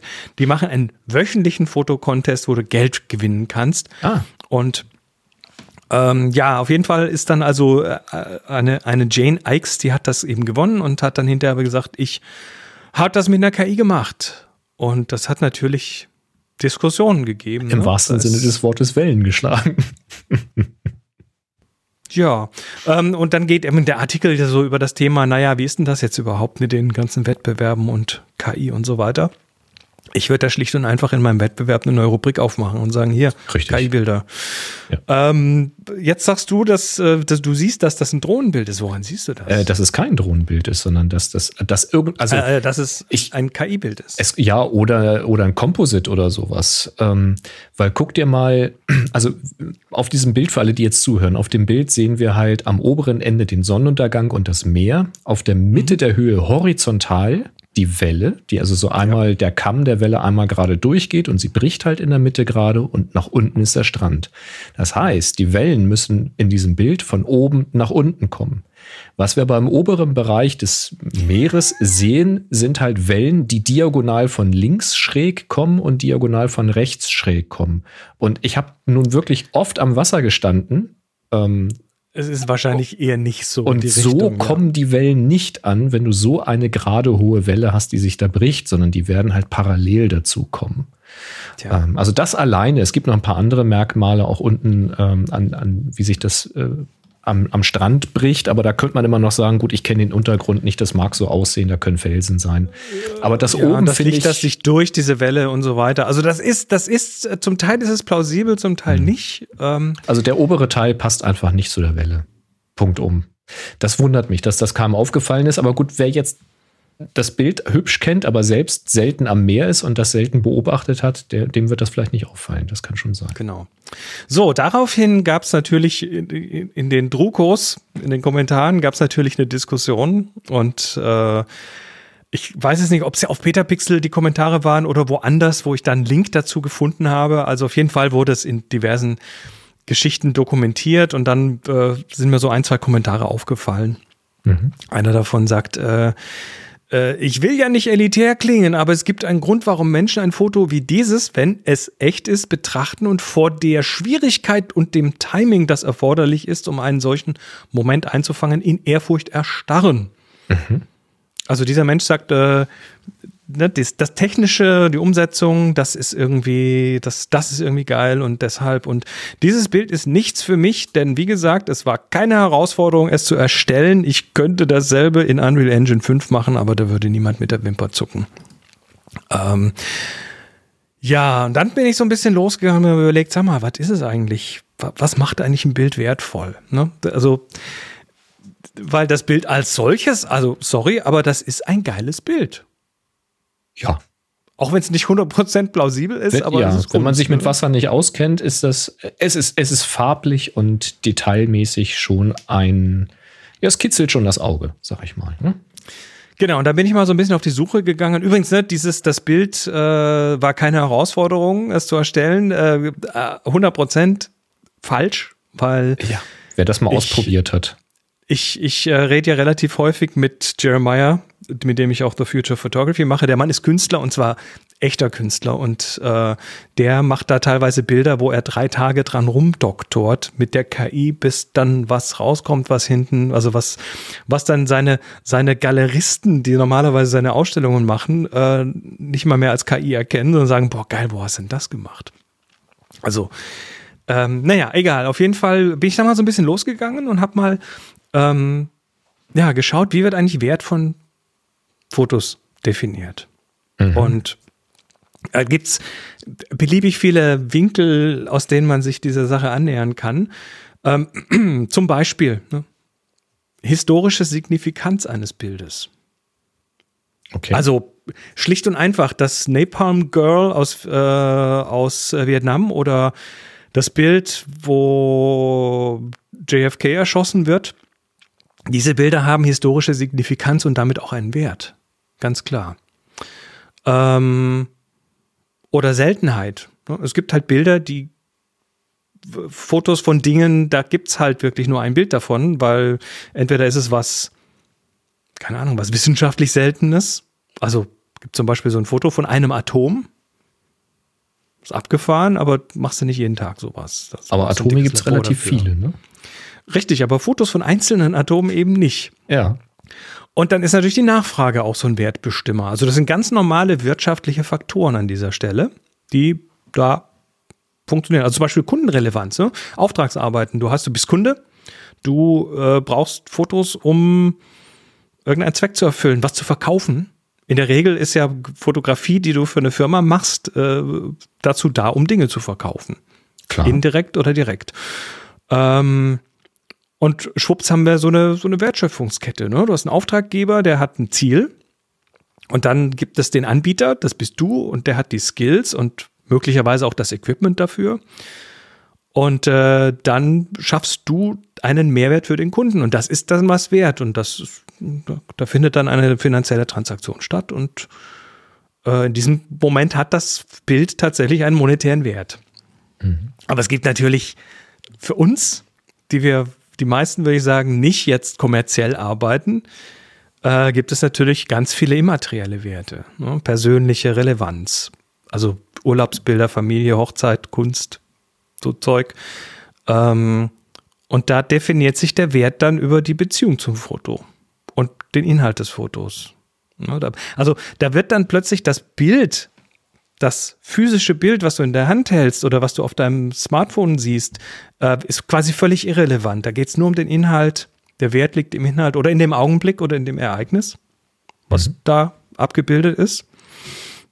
Und da kann dann das, ich weiß nicht, das, das verwackelte Handyfoto vom Tortenanschneiden bei der Hochzeit, was die Gisela gemacht hat, kann unendlich viel mehr wert sein als jedes professionelle Bild, äh, weil dann die angeheuerten Fotografinnen, Fotografen das eben nicht haben, dieses Bild. Aber es ist halt ja. wichtig. Ja, und vor allen Dingen, weil die Teilnehmenden das Bild hören.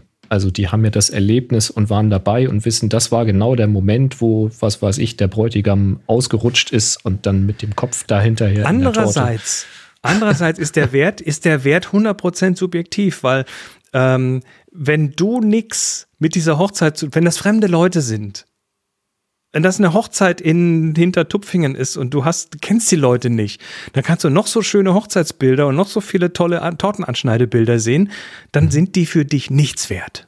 Richtig. Dann sind die für dich komplett wertlos.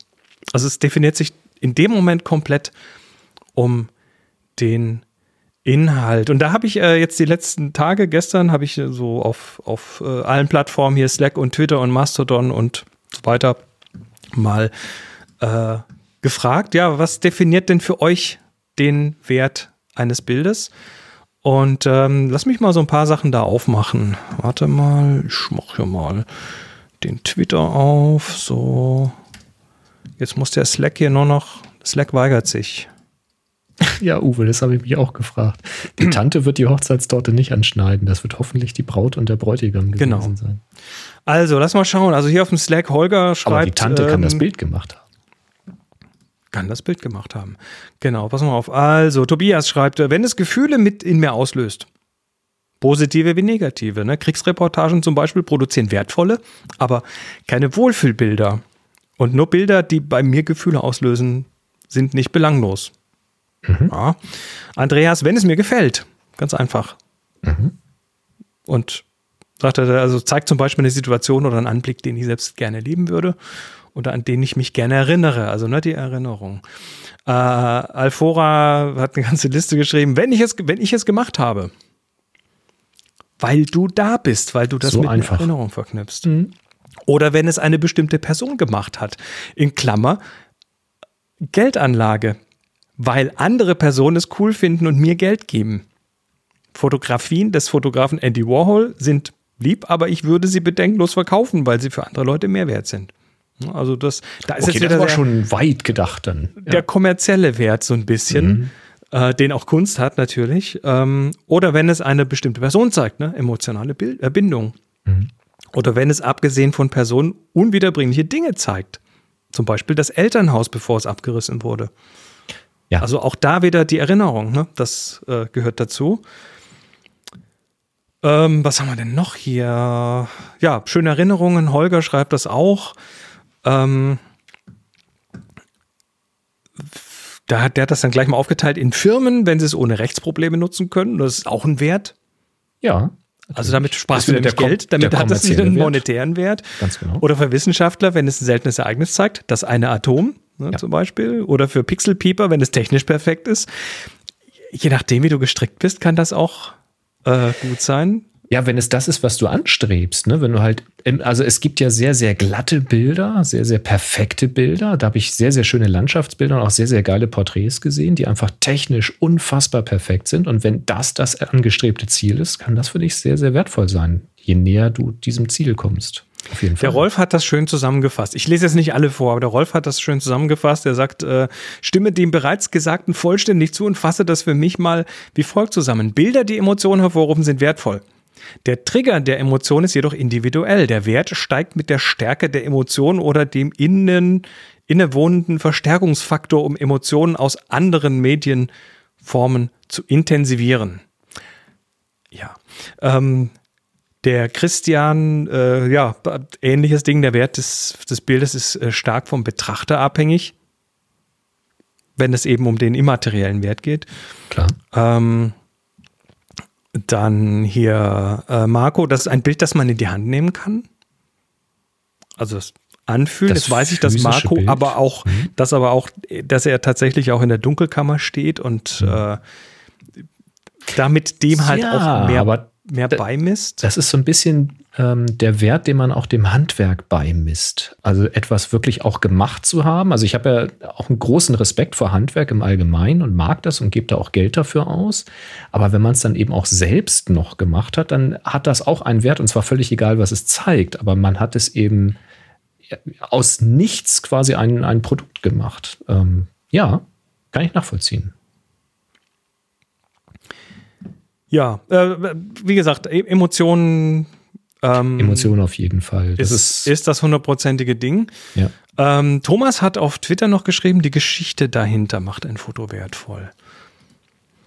Äh, kann ich, kann ich so auch ähm, kann einer der Kann ich so sein. auch sehen, aus einem ganz mhm. einfachen Grund. Es, äh, ich, ich habe das mehrfach erlebt in der so Kunstunterricht. Schule, wo man dann da tatsächlich mal sich ein Bild angeguckt hat. Da waren es halt dann teilweise Gemälde, aber Mhm. Nee, Fotografien weniger, aber Gemälde und so weiter. Mhm. Und dann sagst du erstmal, ja, nee. Hm.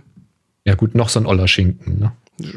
einmal mit den Schulterzucken und dann mhm. hast du dich mal äh, so eine Schulstunde mit sowas beschäftigt mhm. und lernst dann so ein bisschen über den Menschen, der das gemacht hat und was das für eine Situation war und in, welchen, in welches Werk das eingebettet ist und zu welcher ja. Zeit, was da gerade noch parallel in der Zeit so passiert ist und was das beeinflusst hat. Und plötzlich hat das Ding ganz andere Dimensionen für dich. Und bei also vielen alten Gemälden ist das so, wenn du als Laie drauf schaust, und ich würde mich da als Laie bezeichnen, ähm, dann siehst du halt dann Stillleben zum Beispiel.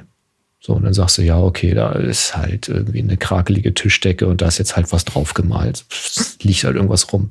So, und dann lässt du dir mal von jemandem erzählen, der sich mit dieser Kunst und dem, dem Werk äh, des Künstlers oder der Künstlerin auskennt. Und dann äh, hörst du, was da tatsächlich zu sehen ist. Und oft ist das nicht einfach nur ein Stillleben, sondern das hat eine Bedeutung, warum die Blume da verwelkt ist oder warum der Becher da auf der Seite liegt. Ähm, weil es dann halt um Vergänglichkeit geht oder um Wiedergeburt geht oder um dieses geht und um jenes geht. Und plötzlich hat das Ding einen Hintergrund, den du so als Laie gar nicht erkannt hast. Ähm, das heißt, wenn man die Geschichte hinter dem Bild dann kennt, dann hat man plötzlich einen ganz anderen Bezug dazu. Das kann bei der Fotografie natürlich genauso sein. Auf Mastodon gab es noch eine schöne Antwort von Nibbler, der sagt, wenn ich mir die Preise im Rahmenladen hier nebenher, nebenan ansehe, dann ist es an, eindeutig die Rahmung, die den Wert macht. Ja. Ne? Du hast ja, ja. Geld reingesteckt, ne? Ja, ja. So, das Tobi noch, äh, gut, gute Frage. Die alberne Antwort, wenn dir wer Geld dafür gibt, wurde in meinem Kopf schnell abgelöst, vermutlich am ehesten, wenn es mich bewegt. In welche Richtung auch immer. Fröhlicher, trauriger, wohliger, zufriedener, irritierender, verletzlicher. Emotionen. Mhm. Emotionen in jeder Form. Ja. Ähm, ich guck gerade, ob da noch, also, ja, nee, Erinnerung, das, das kommt immer wieder so auf die gleichen fünf Punkte irgendwie zusammen. Ja, ja. Tja, also, äh, halten wir fest, äh, Fotos, äh, der Wert eines Fotos ist sehr, sehr individuell, aber äh, die immateriellen Werte sind halt doch oft äh, mit Erinnerungen verknüpft. Ja, es ist dem, ein bisschen so, ne? Stell dir ein schönes Landschaftsfoto, so Wald, Bäume, irgendwie was vor. Für viele Leute kann das ein schönes Waldbild, ein schönes Naturbild sein und vielleicht sagt irgendjemand sogar, das ist mir was wert, dass ich es mir in die Wand hänge, weil es beruhigt mich so schön. Wenn du das aber gemacht hast, weil das ist der Wald, wo du als Kind immer mit deinen Freunden und Freundinnen äh, Verstecken gespielt hast und rumgetobt hast und wo du die Nachtwanderung gemacht hast und wo du übernachtet hast und der dann im Sturm komplett niedergerissen wurde und nicht mehr aufgeforstet ist und wo jetzt Brachland ist und alles nur noch irgendwie versuppt und hässlich ist, dann hat das für dich einen ganz anderen Bezug. Und wenn du dieses Bild anguckst, dann lebst du quasi deine Kindheit nochmal neu durch und schon hat das einen ganz anderen Wert für dich. Mhm. Ich habe übrigens noch zwei Aspekte. Ähm was äh, den Wert angeht, und zwar den Wert der Dienstleistung. Also wenn du als Dienstleister auftrittst, mhm. äh, haben wir hier schon mal drüber geredet, aber passt hier nochmal super rein. Und zwar war das dieses Locksmiths Paradox. Dieses, äh, dieses Paradox, die Geschichte ist ein, ein Schlüsselmensch beim Schlüsseldienst, mhm. ähm, hat fängt an, Schlösser zu knacken und wird dann natürlich zu Kunden gerufen, um denen irgendwie in ihr Haus reinzuhelfen oder das Auto aufzumachen oder so. Und ist unerfahren und braucht lange und es ist einfach ähm, ganz schön aufwendig und der muss da teilweise die Schlösser kaputt machen und so weiter und mhm. bekommt aber immer Lob und weil die Leute halt so glücklich sind, dass sie wieder in ihr Haus reinkommen. Und äh, mit den Jahren wird er erfahrener. Und hm. schafft es dann plötzlich mit schlechterem Werkzeug und in viel schnellerer Zeit und ohne die Schlösser kaputt zu machen, die Häuser aufzumachen. Und das Lob und die Trinkgelder werden weniger, weil die Leute die Dienstleistung plötzlich nicht mehr als so wertvoll ansehen. No, weil, weil, der, der, ist, der ist gekommen, hat klack, klack gemacht und die Tür war offen. Und im äh, Fotoumfeld, ich beobachte das bei mir immer wieder. Da kommt ein Kunde und sagt, ich hätte gerne folgende wollen einen Auftrag, sei das jetzt ein Videoschnitt oder sonst was. Und dann bin ich immer überlegen, eigentlich könnte ich mit meiner Erfahrung und mit meinem Wissen und mit, mit meinem Equipment und mit allem, was ich so mir über die letzten 30 Jahre hier drauf gearbeitet habe, könnte ich das eigentlich in, was weiß ich, einer halben Stunde abliefern. Tue ich es? Nein, ich tue es nicht. Ich schlafe eine Nacht drüber. Ich mache es am nächsten Tag. Einfach damit damit der Kunde, der sich mit der Fotografie nicht auskennt, der nicht weiß, was ich tue, ja. nicht auf die Idee kommt, ah, das ist ja so einfach, der hat nur zwei Knöpfe gedrückt und dann ging das ganz schnell. Wobei in Wahrheit ist es einfach die Skill, die da über ja. die Jahrzehnte aufgebaut wurde ja. und die ja was wert ist. Natürlich. Die, die, ganze Energie, die man reingesetzt hat, auch in eigene Workshops, die man besucht hat und, und Software eigentlich müsstest und so du, eigentlich müsstest du als Auftraggeber äh, es höher werten, wenn du ja deine, schneller gleich teurer. deine Sache schneller in guter Qualität bekommst, Richtig. müsstest du mehr bezahlen. Mhm. Und das machen ja in anderen Bereichen machen das Leute. Es gibt ja zum Beispiel Hörbücher, die ähm, ungekürzt günstiger sind als gekürzt. Ah. Also die 8-Stunden-Version hat ja keiner Zeit für, aber das Ganze auf drei Stunden runtergebrochen mit den wichtigsten Sachen, da zahlt man dann mehr dafür. Okay. Ähm, gibt es durchaus Weil es kuratiert ist quasi. Weil es kuratiert Inhalt. ist und weil mhm. du, weil das für dich möglicherweise einen Wert darstellt, die, die wichtigen Informationen kompakter und geballter und äh, konzentrierter zu bekommen. Ja. Tja. Also ich, das kann ich ungefähr nachvollziehen. Also ich, ich kann dir sagen, wenn du äh, zur Fotografie gehst und du baust Stative und Blitzlichter auf und misst das ein und machst einen Probeschuss und solche Dinge, ähm, da wirst du länger drauf angesprochen, auf dieses Fotoshooting, also auch von den, von den Auftraggebenden ähm, und kriegst mehr Begeisterung über viele Jahre noch zu hören, als wenn es nur so ein Available Light, ein schnelles Shooting war oder sowas. Obwohl beides nicht weniger anspruchsvoll ist. Also auch mit Available Light musst du vielleicht sogar eher noch gucken, wo stellst du jetzt die Leute hin, wie machst du das, wie bearbeitest du das, wie machst du das, dass du, wenn du ein Jahr später nochmal Bilder machst, dass mhm. die auch zu den ersten passen und so. Ähm, aber wenn du Equipment aufbaust, wenn es kompliziert wirkt, das, ja, die Leute zahlen eher, das ist schon so. Ich, ich habe ja noch, noch einen kleinen Aspekt und das ist das Thema Namensfindung. Äh, erinnerst du dich, was passiert ist, als die Tintenstrahldrucke in den Galerien Einzug gehalten haben. Nee.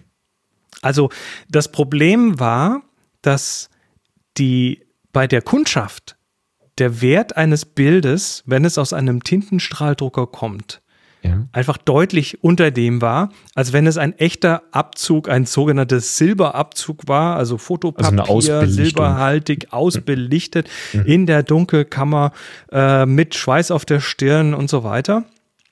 Ähm, und wenn du dich mal mit dem Thema Tintenstrahldrucker ordentlich beschäftigt hast, dann weißt du, dass es da Raster-Image-Prozessoren gibt, die speziell für Kunst geschrieben wurden, die mit ganz bestimmten Tinten zusammenarbeiten, die richtig teuer sind und dann oh, hast ja. du plötzlich ein Schwarz-Weiß-Bild, was aus 18 verschiedenen Grautönen, Grautinten besteht und äh, mit noch speziellen Glanzoptimierern, was weiß ich allem, äh, was wirklich von der, von der, von der ähm, Qualität unter dem Mikroskop so einem Silberdruck in nichts nachsteht, teilweise sogar besser ist, weil es langlebiger ist und weil mhm. es noch bessere Kontraste hat und so weiter. Und was haben die Museen gemacht? Ja, sie haben eine Weile äh, hin, hin und her überlegt und haben dann dafür einen Namen gefunden, und zwar Giclée. G-I-C-L-E-E. -E. Ist ein Giclée Giclée ist ein französischer Ausdruck, der im Prinzip bedeutet Giclée ähm, sprühen, spritzen. Ja, so. Ah, okay. Mhm. Also stell dir vor, so eine Zahnbürste mit Farbe drauf ja, und dann machst du so, haben wir, haben wir so lauter kleine Punkte auf dem Ding. Vorschule, irgendwie sowas. Mhm. Ein Giclée-Druck oder ein Giclée-Bild ist nichts anderes als ein Tintenstrahl. Und der Unterschied, äh, also der Witz ist dann immer, was ist der Unterschied zwischen einem Giclée und einem Inkjet-Druck? Paar hundert Dollar. Ähm, ja, schön. Weil es halt nur ein, anderes, ein anderer Name ist. Ich überlege mir die ganze Zeit, ob man nicht für so KI-Kunst einfach ein einen wohlklingenden Namen finden müsste. Das, das, das, heißt aber, ich könnte vielleicht tatsächlich wieder mehr eigene Drucke machen, wenn ich sie auch verkaufen würde. Ich würde sie dann einfach als Giclée. Giclée, genau.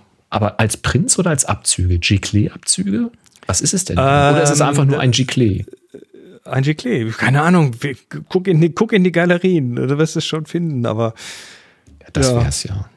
Dann biete ich Giclées an, von 10 x 15 bis A3 Plus. Genau. Na, das Schöne ist, die Kunden googeln das dann auch und finden dann auch in den ganzen Galerien das Wort ja, Giclée. weil das immer im Galeriekontext genutzt wird. Ja, das ist eine gute Idee, Giclée. Und allein um den, um den Wert des Bildes zu erhalten quasi oder um den Bildern Wert zu geben, den die Leute so eigentlich nicht, weil der, der, der Empfänger ist ja derjenige, der den Wert bestimmt. Ist ja mhm. immer so. Ja, klar. Du weißt, was es kostet, aber den Wert, den bestimmt ja Mhm. die Person am empfangenden Ende. Und ähm, ja. ja. vielleicht und gut verkauft da man was, halt, was finden. Gut verkauft man, wenn man es knapp unter dem Preis verkauft, ähm, dem das dem Empfänger wert ist. Weil dann haben Wir beide sollten, das Gefühl, ein gutes Geschäft zu machen. Wir sollten mal, äh, vielleicht, äh, vielleicht wäre das der richtige Zeitpunkt, mal hier die Community einzuschalten. Wie, wie könnte man KI-Druck in Zukunft nennen? Damit sie ordentlich an Wert behalten. happyshooting.de genau. slash ahoi. Und dann äh, gucken wir mal. Vielleicht kriegen wir deine Liste zusammen. Da gibt es bestimmt irgendwas in serbokroatischem, was eigentlich künstliche Intelligenz heißt, aber ganz toll klingt oder so. Irgendwas gibt es da bestimmt. Oder was Finnisches oder so. Oder wie heißt hier diese Sprache? Ähm, äh, sag schnell hier, ähm, Neuseeland. Wie, wie heißt das Urvolk ähm, mit, mit dieser unglaublich Die Maori. Lang, Ma Maori. Äh, Maori die mit dieser ganz, ganz langen Sprache, die, die wird doch auch noch unterrichtet, die Sprache. Äh, vielleicht findet man da irgendwas Wohlklingendes. Oder was Exotisches. Gut möglich. Wenn wir hier, wenn wir hier, Maori, ähm, genau. wenn wir hier mal wieder das Gemüsefach leer machen wollen, äh, dann machen wir manchmal so einen Auflauf. Das ist immer unser Auflauf Pubell. Pubell? Klingt, klingt gut, ne? Pubell. Ja, klingt gut. Klingt, könntest du in Fünf-Sterne-Restaurant, ja, So wie Pomme de Terre. Ja, alle, die Französisch können, guck mal nach, was Poubelle heißt oder die es nicht äh, können. Viel Spaß. Das ist die Hausaufgabe. Ähm, ich äh, habe noch einen. Du hast noch einen. Du hast noch was Kurioses Warte mal, ich muss ja wieder. Ja, ich habe noch ein Kuriosum gefunden. Das ähm, fand ich auch sehr, sehr schön. Und zwar, ähm, jetzt Moment, jetzt muss ich das hier noch aufmachen. Ist ein YouTube-Video Mhm. Und zwar geht es um Postkarten. Und zwar, äh, so, da. The Mystery of the Same Sky Postcards. Da gibt es einen Sammler, der in British Columbia, der ja, sammelt Postkarten. Ah ja. ja der geht auf Flohmärkte und da gibt es ja manchmal so stapelweise alte Postkarten. Und äh, der hat irgendwann festgestellt, dass viele dieser Postkarten ja, so Landschaften, ne, so Zeug, was du halt kaufst, so touristisches Zeug von Gebäuden, von Landschaften, von Städten, von was weiß ich. Äh, und der hat festgestellt, dass viele von diesen Postkarten den identischen Himmel haben. Finde ich gut. Äh, und äh, das ist, das ist völlig abgefahren. Also ja, da, da gibt es immer die diese, gleichen Wolken drauf. Immer die gleichen Wolken drauf. Da gibt es doch diese die eine Instagrammerin, die das auch macht, die auf jedem ihrer Bilder denselben Himmel rein äh, retuschiert. Aber dass das bei den Postkarten schon so war. Okay. Also das, das sind Postkarten aus den, ich weiß nicht, so 60er, 70er, 80er. Also das, das ist immer so ganz, ganz typisch erkennbare. Äh, immer dieselbe Wolke am Himmel. Ja, super manchmal gespiegelt, aber nicht immer. Und das ja. sind halt, wie gesagt, ne, das sind halt so, so, so Postkarten und ähm, die cool. Geschichte wird in dem Video ein bisschen aufbereitet. Das sind so, ja, über mehrere Jahrzehnte werden, wurden diese Postkarten hergestellt und da geht es dann äh, natürlich, die Recherche geht da in Richtung, was ist denn das für eine Firma? Stellt sich raus, das ist der gleiche Verleger mhm. und ähm, äh, der hat halt über Jahrzehnte bei ganz vielen Bildern gleichen Himmel verwendet, gleichen Stockhimmel verwendet. David schreibt gerade, Analogfotografie war noch was echtes. Digital ist ja nur Fake. So, so. Ja, analog wurde schon retuschiert, was dass die Wände wackeln. Was glaubst du denn? Die ganzen Techniken, die wir in Photoshop haben, stammen aus der analogen Dunkelkammer. Nee, nee, Fotografie als solche ist ja schon fake. Ich meine, nur, nur ordentlich echt erlebt ist richtig. Du musst ja, das, da gewesen sein, ansonsten das, ist es ja. Ist es ja das ist schon klar, wegen Belichtung und Ausschnitt, das ist schon klar. Aber man hat zu allen Zeiten natürlich auch Dinge retuschiert oder ersetzt, ergänzt, klar. Klar. Aber vor allem, wenn du, wenn du entsprechend, ähm, wenn, wenn du entsprechend, ja, sowas kommerziell machen möchtest und dann halt auch Kundenaufträge hast. Also diese Postkarten, die kommen halt von hier, Motel so und so, die wollen halt von ihrem Motel äh, eine schöne Postkarte haben und dann ja. wird die da zu dem Verlag geschickt und der Verlag sagt, ja, mach mal hübsch, bieten wir als Service an und Henry, mach mal den Himmel B rein. ja, die fahren dann halt hin, machen ein Foto von dem Motel, weil das Licht unten gerade passt und dann wird halt der schönere, interessantere Himmel rein, weil war nur rein so blau, ähnlich, sieht langweilig aus, so zack. So ähnlich wird das wohl passiert sein und mhm. ähm, wahrscheinlich hat sich's auch bewährt, weil es halt funktioniert, weil es hat das Bild interessant macht. Interessant ist dann aber die Retusche, ne? Also das ja. ist jetzt, das ist jetzt ja zu Zeiten passiert, wo alles noch von Hand war. Also die mussten dann tatsächlich den, äh, das, den Vordergrund händisch ausschneiden, um dann den Himmel ordentlich ja, reinzumontieren, ohne dass es doof aussieht. Oder halt äh, mit Abwedeln und so weiter einen schönen Übergang zum echten Himmel schaffen und so. Aber du hast ja streckenweise wirklich Dinge, die auch im Vordergrund dann drüber stehen. Also das ist schon Aufwand gewesen. Oh. Äh, das ist schon Aufwand und wie gesagt, der äh, das Video ist, ist ich habe mich, ich fand es sehr, sehr schön. Was, es war sehr allerliebst. Stark. Ja, Postkarten, Himmel. Tja. Gut, äh, Link in alle, den. Alle mit der KI erzeugt. Mach schöne Podcaste vom, äh, äh, doch, äh, Postkarte vom Bodensee. Ansicht. Hast du nicht gesehen? Ja, du kannst, du kannst natürlich Himmel bei der 3. KI, äh, bei der KI kannst du natürlich ähm, dann immer dafür sorgen, dass die Bilder auch alle irgendwie dass die Himmel doch alle nicht so identisch sind. Das wird wahrscheinlich automatisch passieren, ja. Da wirst du gar keinen Einfluss drauf haben. Na gut. Ach, schön. Kommen wir zu den Fragen. Same Sky. Wir haben noch, wir haben noch Fragen. Pass mal auf, ich gucke erstmal auf die, die bei High reingekommen sind. Nee, mach mal erstmal die, die in, in wir. im Slack gekommen sind. Im Slack war gekommen von Keanu. Hey, hätte mal eine Frage zum Thema Fotos drucken lassen. Meine Wände sind derzeit sehr kahl. Ich würde gerne endlich ein paar mehr meiner, hatten wir das nicht schon, meiner Fotos aufhängen.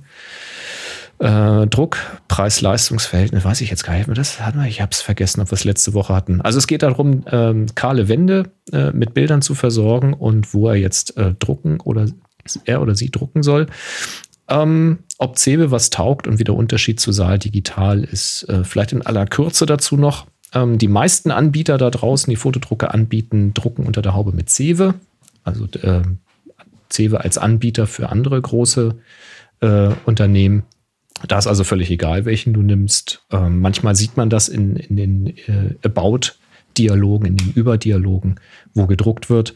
Äh, da wählst du das Druckgeschenk, was du haben willst, und fertig. Bei Bildern an die Wand, ja, kann man machen. Da kommen schon okay Bilder bei raus. Also ich kann, ich, kann ich nichts Schlechtes zu sagen. Bei Saal Digital bist du in der Regel von der Qualität ein bisschen oben drüber noch. Ähm, die haben eigene Maschinen, die sie benutzen, bieten ICC-Profile an. Wenn man weiß, damit umzugehen, ähm, kann man damit was richtig Feines machen und man kriegt da gegebenenfalls auch eine schöne Beratung noch. Und wenn es richtig edel werden soll, dann guckt man mal bei Whitewall. Das äh, wird dann aber auch ein bisschen teurer, ein bisschen kostenintensiver. Ähm, die haben halt einen sehr, sehr, sehr ähm, hohen Perfektionsanspruch an die Ergebnisse. Da haben wir in Berlin haben wir mal ein paar ganz tolle äh, Bilder gesehen, die dort gemacht wurden. Sehr beeindruckend von der Druckqualität. Ist allerdings alles schon ein paar Jahre her. Ich, einen aktuellen Vergleich habe ich da nicht. Andreas empfiehlt Picanova für Leinwände meint aber unbedingt den Newsletter zu abonnieren, um die 90% Rabatte oder bis zu 90% Rabatte abzuwarten. Das ist bei mir schon wieder so ein Red Flag. Also wenn ein Anbieter bis zu 90% Rabatte anbietet auf die Printprodukte, dann frage ich mich, äh, wollen sie mich sonst abzocken? Und äh, Bernd meint, die Qualität ist dem reduzierten Preis entsprechend. Das Holz verzieht sich da auch schon mal. Also ja, auf eigene Gefahr. Ich gebe das hier einfach so weiter. Ich kenne den Anbieter nicht. Criso macht das ganz raffiniert. Der benutzt nämlich den äh, Dienstleister MyPostcard und schickt dann Postkarten, wo wir gerade beim Thema Postkarten waren. Kannst du machen, ja. Und zwar nicht nur an Bekannte, sondern eben auch an sich selbst. Weil so spart er sich halt einen Fotodrucker, hat dann Postkarten, aber gut, das sind natürlich dann eher kleinere Formate an dieser Stelle. Jürgen nimmt weiterhin Zor, kommt damit ganz gut klar, wenn man ab und an mal bereit ist, auch äh, eine Reklamation zurückzuschicken für Forex und für Alu. Macht sich beides gut anwenden. Alu hat auch was sehr, sehr Edles, so vom, also es ist halt schwer und robuster, so vom Anfassen her. Wenn du allerdings auf Alu druckst mit einem weißen Hintergrund, dann ist eigentlich auch das Material fast egal. Es gibt halt ganz interessante Effekte, wenn man wirklich auf Alu druckt. Gerade so Schwarz-Weiß-Geschichten. Dann ist quasi Alu die Papierfarbe. Das kann ganz interessante Effekte bieten. Ja, und so weiter und so fort. Also wie gesagt, Cewe machen eh fast alle, Saal Digital, dann Whitewall und alles andere auf eigene Gefahr. Jürgen fragt, wie lagert man Akkus? Also zum Beispiel die von Eneloop. Ich werfe bislang die geladenen Eneloops einfach in eine kleine Tasche.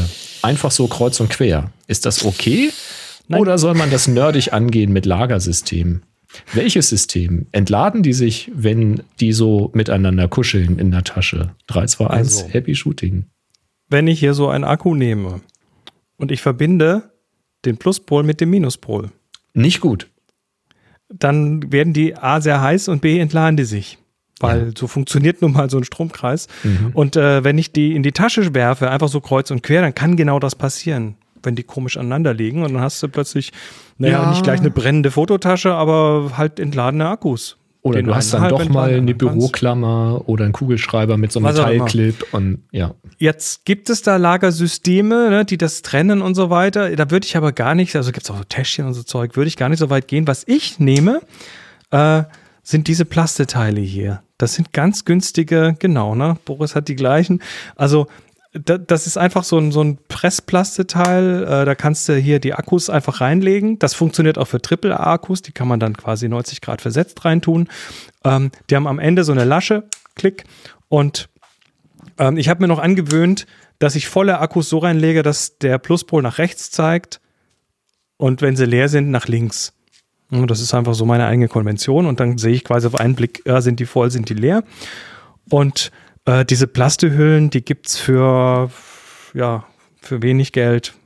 Ähm, ja, die gibt's Boris hat noch so eine, so, so, eine kleine Tasche. Ja, ich hatte mir von äh, Think Tank, ist das hier, ähm, ist eine Akkutasche. Genau.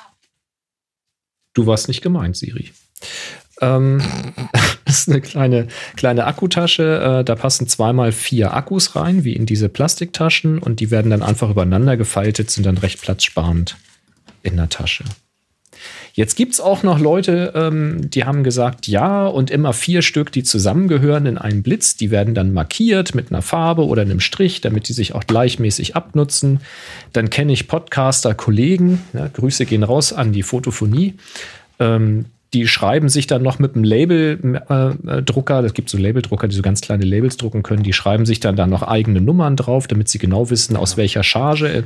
Dann messen sie die vorher durch, wie viel Milliampere sie denn wirklich haben, damit sie auch gleich und gleich zusammenpacken. Das kann man machen. Ich will das nicht in Abrede stellen. Man also, kann damit das Letzte an Leistung rauspinseln. Lass mich kurz sagen, was ich mache, seit ich Inneloop-Akkus habe. Wir werden nicht gesponsert für diese Sendung. Nee, wir Nur wurden schon gesponsert. Ich habe seinerzeit einfach zugeschlagen. Ich habe die ausprobiert und habe ich einfach zugeschlagen. Ich kann dir nicht mehr sagen, wie viel ich auf einmal bestellt habe. Irgendein Vielfaches von vier. Ja, lass es 24 gewesen sein. Es können auch 40 gewesen sein. Ich weiß es nicht. Es waren viele. Ähm, und seitdem benutze ich die. Und ich kann dir nicht sagen, welche ich zusammen bestellt habe. Ich habe ich hab vier Stück. Natürlich packe ich die, die ich vier, die ich im Blitzlicht habe, die kommen in der Regel auch zusammen wieder in das Ladegerät und die Wahrscheinlichkeit ist hoch, dass die auch wieder zusammen in eine Buchse kommen. Ich habe aber über das Jahr verteilt immer Anforderungen, dass ich mal zwei brauche für irgendein anderes Gerät. Und dann nehme ich halt zwei aus irgendeiner Packung. Ich zeige hier gerade so eine Plastikhülle hoch, wo auch nur noch zwei drinne sind. Da waren natürlich auch mal vier drinne, die mit Sicherheit mal in einem Blitz waren. Und da werden irgendwann wieder zwei dazukommen. Ja. Ich fahre damit bisher also, ganz gut. Also, äh, Jürgen, um nur um deine Frage nochmal zu beantworten, System brauchst du keins, aber sorg dafür, dass sich die Kontakte nicht berühren. Ja. Und vielleicht ist es sinnvoll, dass man jetzt nicht gerade fünf Jahre alte Akkus mit ganz frischen Akkus zusammen benutzt. Das kann ich mir schon vorstellen, dass man die jetzt nicht unbedingt dann verbessert damit. Aber wenn die alle irgendwie ähnlich gleich alt sind, ich habe da noch keinen Stress mit gehabt, ehrlich gesagt. Ist mir viel zu also. aufwendig, das alles so. Der Heiko hat eine Frage. Ich muss eine Gruppe von 13 Personen fotografieren. Stattfinden soll das in einem Raum. Habt ihr Ideen, wie man interessant, was, wie man interessanter machen kann als zwei Reihen äh, sitzen und stehen. Ja, 13 Komm auf Workshop, Personen, da lernt man das. genau, 13 Personen kannst du in zwei reinpacken natürlich. Die, ja, die können sitzen und die können stehen. Sitzen und stehen finde ich schon teils einfach sehr krass vom Höhenunterschied her. Das ist gar nicht so toll. Ähm, schön ist es irgendwie eine Stufe oder sowas zu haben, eine Treppe, um die hintereinander zu, zu stellen. Bei 13 Leuten kannst du es aber auch noch versetzt stellen in der Reihe. Du kannst ein V machen, du kannst ein U machen, du kannst ein X machen, wenn du eine erhöhte Position einnehmen kannst. Frank sagt noch, nimm eine Leiter mit. Habe ich in der Regel nicht dabei. Ich nehme das, was ich vor Ort finde. Äh, wenn du also von oben fotografierst, kannst du die Formen damit schon machen mit 13 Leuten. Hängt jetzt echt davon ab, was das ist. Ist das ein Business-Shooting? Ist das ein Kindergarten-Shooting? Also, ja, Kannst sie auf den Boden legen, von oben fotografieren, Füße zusammen, Köpfe zusammen. Mit einem, mit einem Fischei von unten nach oben. Ja. Komm auf alle Workshops. Also da lernt man sowas. Ähm, noch zwei Fragen. Und zwar einmal ähm, kommt noch von André, wieder über happyshooting.de slash ahoy. Könnt ihr beziehungsweise Boris mal überfliegen, was man im Gepäck haben sollte, wenn man die erste Hochzeitsreportage hat, also neben den typischen Fotosachen? Das ist keine das könnte eine Geschichte hier. Thema sein. Die Frage ist, was sollst du dabei haben, außer was? Außer was? Neben den typischen Fotosachen. Ähm, was mir jetzt spontan einfällt, ohne dass ich jetzt lange drüber nachdenke. Ähm, du kannst dabei haben ähm, ein, ein Anti, Anti-Gloss-Creme. Ähm, also es gibt so Make-up-Creme, transparent für Herren. Also für besonders glänzende Gesichter. Genau, das ist an, also ja so ein Anti-Gloss oder sowas. Muss man fragen in der Drogerie deiner, deiner Wahl. Kannst du nicht auch so ein neutrales Puder nehmen? So ähm, Puder würde ich nicht machen. Ähm, Puder ist wieder aufwendig mit dem Abmachen und wenn du jetzt äh, Herren hast, äh, die sind da nicht so ganz äh, begeistert von, wenn du da mit dem Puderquast kommst. Aber wenn du mit einer Tube kommst und sagst, ähm, kannst du mal kurz ins Bad gehen und dir das über Stirn und Wange machen, ist, ist wie eine Sonnencreme, aber transparent, dann haben die da keine Berührungsängste. Das zieht ein, das müssen sie nicht abwaschen ähm, und äh, sind dann den Tag nicht irgendwie zugepudert. Also so, so ein Antigloss ist recht hilfreich. Ähm, dann kannst du natürlich mitnehmen ähm, hier Seifenblasen, Dingensbums, dass du Seifenblasen machen kannst oder jemand aus dem Umfeld kann Seifenblasen machen. Das kann sich für Fotos ganz schön machen, wenn du so ein paar Seifenblasen im Vordergrund hast. Ähm, du kannst mitnehmen einen äh, so, so einen Stahlschwamm, so einen Topfschwamm, wenn man den ein bisschen aufribbelt und dann mit Licht im Rücken dadurch fotografiert, dann kriegst du so schöne äh, Reflexion im Vordergrund. Diese Bokeh-Maschine, die wir gebaut haben, die kannst du mitnehmen für äh, leuchtendes Bokeh im Vordergrund. Also es gibt viele Sachen. Ketten kannst du mitnehmen. Alles, was glitzert und glänzt, kannst du in den Vordergrund halten für, für schöne Vordergrundgeschichten. Ähm, so Zeug. Da würde mir jetzt wahrscheinlich noch mehr einfallen, wenn ich jetzt äh, meine Tasche mal durchsuche. Ja, aber es soll auch erstmal reichen für eine kleine Frage. So, und dann haben wir noch einen Audiokommentar bekommen, auch per happyshooting.de slash ahoy und der kommt vom Christian. Moin Boris, moin Chris. Das geht aber lauter, oder? Ja, ich würde auch sagen, ich mach mal laut. Moin Boris, moin Chris. Ich möchte euren Feedback-Kanal doch einmal nutzen, um eine Frage zu stellen, die mir ehrlich gesagt schon etwas zu lange unter den Nägeln brennt. Und zwar geht es um Objektivrückdeckel, die bei mir doch schon munter dabei sind, eine Reise nach Jerusalem zu spielen. Und keiner der Objektivdeckel ist mehr an dem Objektiv, mit dem er ursprünglich mal ausgeliefert wurde. So hängt der Tamron-Rückdeckel an einem Samyang-Objektiv, der Samyang-Rückdeckel am Sony und der Sony-Rückdeckel an einem Adapter, mit dem man Altglas adaptieren kann. Ja, und da frage ich mich halt, bin ich der Einzige, der da so schlampig mit umgeht oder machen das andere ähnlich und geht das panische Puzzeln los, wenn ihr eure Objektive vielleicht mal verkaufen wollt? Oder verkauft ihr dann halt mit dem gerade dran gepappten Objektivrückdeckel? Ich meine, eigentlich ist das ja auch nie ein wirkliches Problem. Außer es gibt Fertigungstoleranzen und der Objektivrückdeckel vom günstigen Objektiv ruckelt ein bisschen am teuren Original. Na dann, äh, vielen Dank für eure tolle Sendung und 3, 2, 1, Happy Shooting. Also Christian, in den offiziellen äh, Foto, in der offiziellen Fotoliteratur steht überall drin, dass du auf gar keinen Fall die Objektivrückdeckel vertauschen darfst, weil sonst passieren schlimme, schlimme Dinge. Ist auch gesetzlich und verboten. Mhm. Ist auch gesetzlich verboten, da kommt sofort in die Fotopolizei und ja. Nee, ohne Scheiß. Also ich, das ist das Erste, was wandert, natürlich. Ich habe ja, auch ehrlich gesagt hier eine Schublade, da sind auch ein paar Objektive drin, wo kein Objektivrückdeckel drauf ist. Mhm. Ähm, solange es passt, solange das, das, das Bajonett passt und die Tiefe des Deckels passt, scheiß drauf.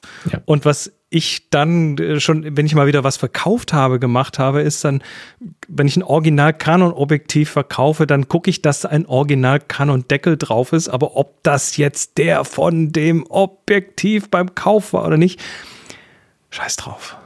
Ja. Ja. Exakt bei mir genauso. Jetzt ist es so, solange, solange sie passen, ist doch alles okay. Der erfüllt genau einen Zweck, ja. dass hinten nichts drankommt. So sieht's aus. Ist einfach nur ein, ein Schutz bei längerer Lagerung, dass das nicht äh, verkratzt, weil auf der Rückseite ist dann schon ein bisschen eklig.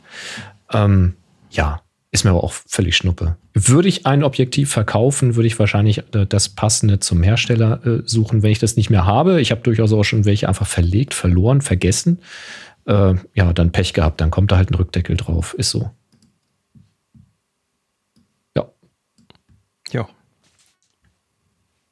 Ja, dann alles nicht dramatisch. Haben wir noch eine Frage oder war es das schon? Nö, wir haben keine Fragen mehr. Jetzt ist gut, wir haben aber noch Termine. Oh. Termine. Ding, ding, ding, ding, Den Terminkalender. Ding, ding, ding, ding, ding, ding. Hoch, der Terminkalender ist heute gut gefüllt. Und zwar Oha. haben wir eins, zwei, drei, vier Termine. Der erste, den hat uns der Klaus reingetan. Galle, Leica Galerie Konstanz. Und zwar vom 28. Januar bis zum 8.4.2023. Paolo Burlando, Genius Loki, spricht man das so? Die Leica Galerie Konstanz zeigt nun rund 60 Aufnahmen Burlandos unter dem Titel Genius Loki, also Geist des Ortes. Dabei handelt es sich um Fotografien, die auf Reisen durch Asien, Europa und Amerika entstanden sind. Man sollte das Gefühl haben, an diesen Orten zu sein, wenn man seine Bilder betrachte, sagt Burlando. Es gehe ihm darum, den Charakter und die Gewohnheiten einzufangen und für die Betrachter sicht- und spürbar zu machen. Vom 28.01. bis zum 8.04. in der Leica Galerie Konstanz. Dann hat uns Wolfram einen äh, ist das auch eine Ausstellung? Ja, ist auch eine Ausstellung reingetan und zwar im Filmmuseum im Schloss Bahlenstedt im Licht der blauen Stunde Fotos aus dem Harz und Vorharz. Als blaue Stunde wird der Zeitraum kurz nach Sonnenuntergang und kurz vor Sonnenaufgang bezeichnet, in dem das blaue Lichtspektrum am Himmel dominiert. Diesen kurzen Zeitraum nutzt eine Gruppe von Hobbyfotografen, die Salzländer Nachtfotografen, für eindrucksvolle Fotos. In den mehr als 700 Freitagstreffen wurden unterschiedlichste Motive aus den Bereichen Architektur und Landschaft abgelichtet. Häufig werden die Objekte mit eigener Beleuchtung in warmes Licht getaucht. Hm, Stelle ich mir spannend vor. Der Jürgen hat uns einen Termin und zwar in Köln im Museum Ludwig vom 3.12. bis zum 12.3. Äh, Kiss, Kiss in Memoriam Lady Renate Gruber. Ein echtes Annie Libowitz-Foto ansehen. Am 30. Oktober 2022 ist die Fotosammlerin Renate Gruber gestorben. Mit einer Präsentation im Fotoraum sagt ihr das Museum Ludwig nun Adieu. Zu sehen sind Werke aus der Sammlung und dem Archiv Gruber zusammen mit Ansichten aus ihrem Haus, das für viele eine besondere Art von Institution in Köln war. Und last but not least nochmal eine Ausstellung im Fotoforum in Innsbruck. Ähm, Wer es reingeworfen hat, steht nicht da. Hen, Hering und die Fluse. Vom 17. Februar bis zum 11.3. seit circa zehn Jahren arbeiten Roman Hagio und Silke Meyer-Gamauf gemeinsam, Gammauf, Gammauf, gemeinsam an Projekten, die das Verhältnis zwischen Raum und Körper untersuchen. Dabei legen sie einen besonderen Fokus auf Geschlecht und betrachten in diesem Kontext auch Kleidung, ihre Materialität und Eigenschaften, die wiederum Möglichkeiten und Einschränkungen für den Körper bedeuten. Sie haben ein Interesse daran, zu ziehen, zu zerren, zu falten, zu dehnen und zu wickeln und Sehgewohnheiten in Frage zu stellen. Das, das, waren die Termine. Klingt ja extrem spannend. Geil, ne? Ähm, das waren cool. die Termine, die findet ihr unter anderem auf happyshooting.de slash Kalender, happyshooting.de slash Kalender. Und äh, dort könnt ihr nicht nur Termine nachgucken, sondern auch welche eintragen. Ich finde, unser Terminkalender ist, ist eine feine Sache geworden. Das ist echt gut. So. Ja, ansonsten Absolut. läuft noch unsere Aufgabe, die Winteraufgabe, äh, die Monatsaufgabe mhm. äh, bis nächste Woche bis zum 21. glaube ich. Winteraufgabe mit dem Tag HS Januar läuft bis zum 21.02. noch. Genau, dann werden wir eine Woche hier Jury und so weiter machen und eine Woche später wird das dann hier aufgelöst und die Gewinnenden äh, verkündet. Genau, und läuft ja jetzt ein bisschen anders. Ne? Zusammen mit Enjoy Your Camera läuft ja äh, eine genau. etwas aufwendigere Gewinner- oder Gewinnerin-Ermittlung. Aber wie gesagt, keine Panik. Es gibt drei Preise, nur einer wird von der Jury äh, gewählt und die zwei anderen, also ein mehr als bisher, werden wir dann würfeln aus den verbleibenden. Macht ja. fleißig mit. Und damit, damit sind wir am Ende dieser wunderbaren Sendung angelangt. Und du hattest im Vorfeld noch gedacht, die würde nicht. Die würde ist eine relativ werden. kurze Sendung. ja. ja, so viel dazu. Ähm, ich sag mal, tschüss, ah. macht es gut. Bis nächste Woche. Wir sind dann wieder live am nächsten Dienstag. Bis dann. Macht's gut. 3, 2, 1. Happy, Happy Shooting. Shooting.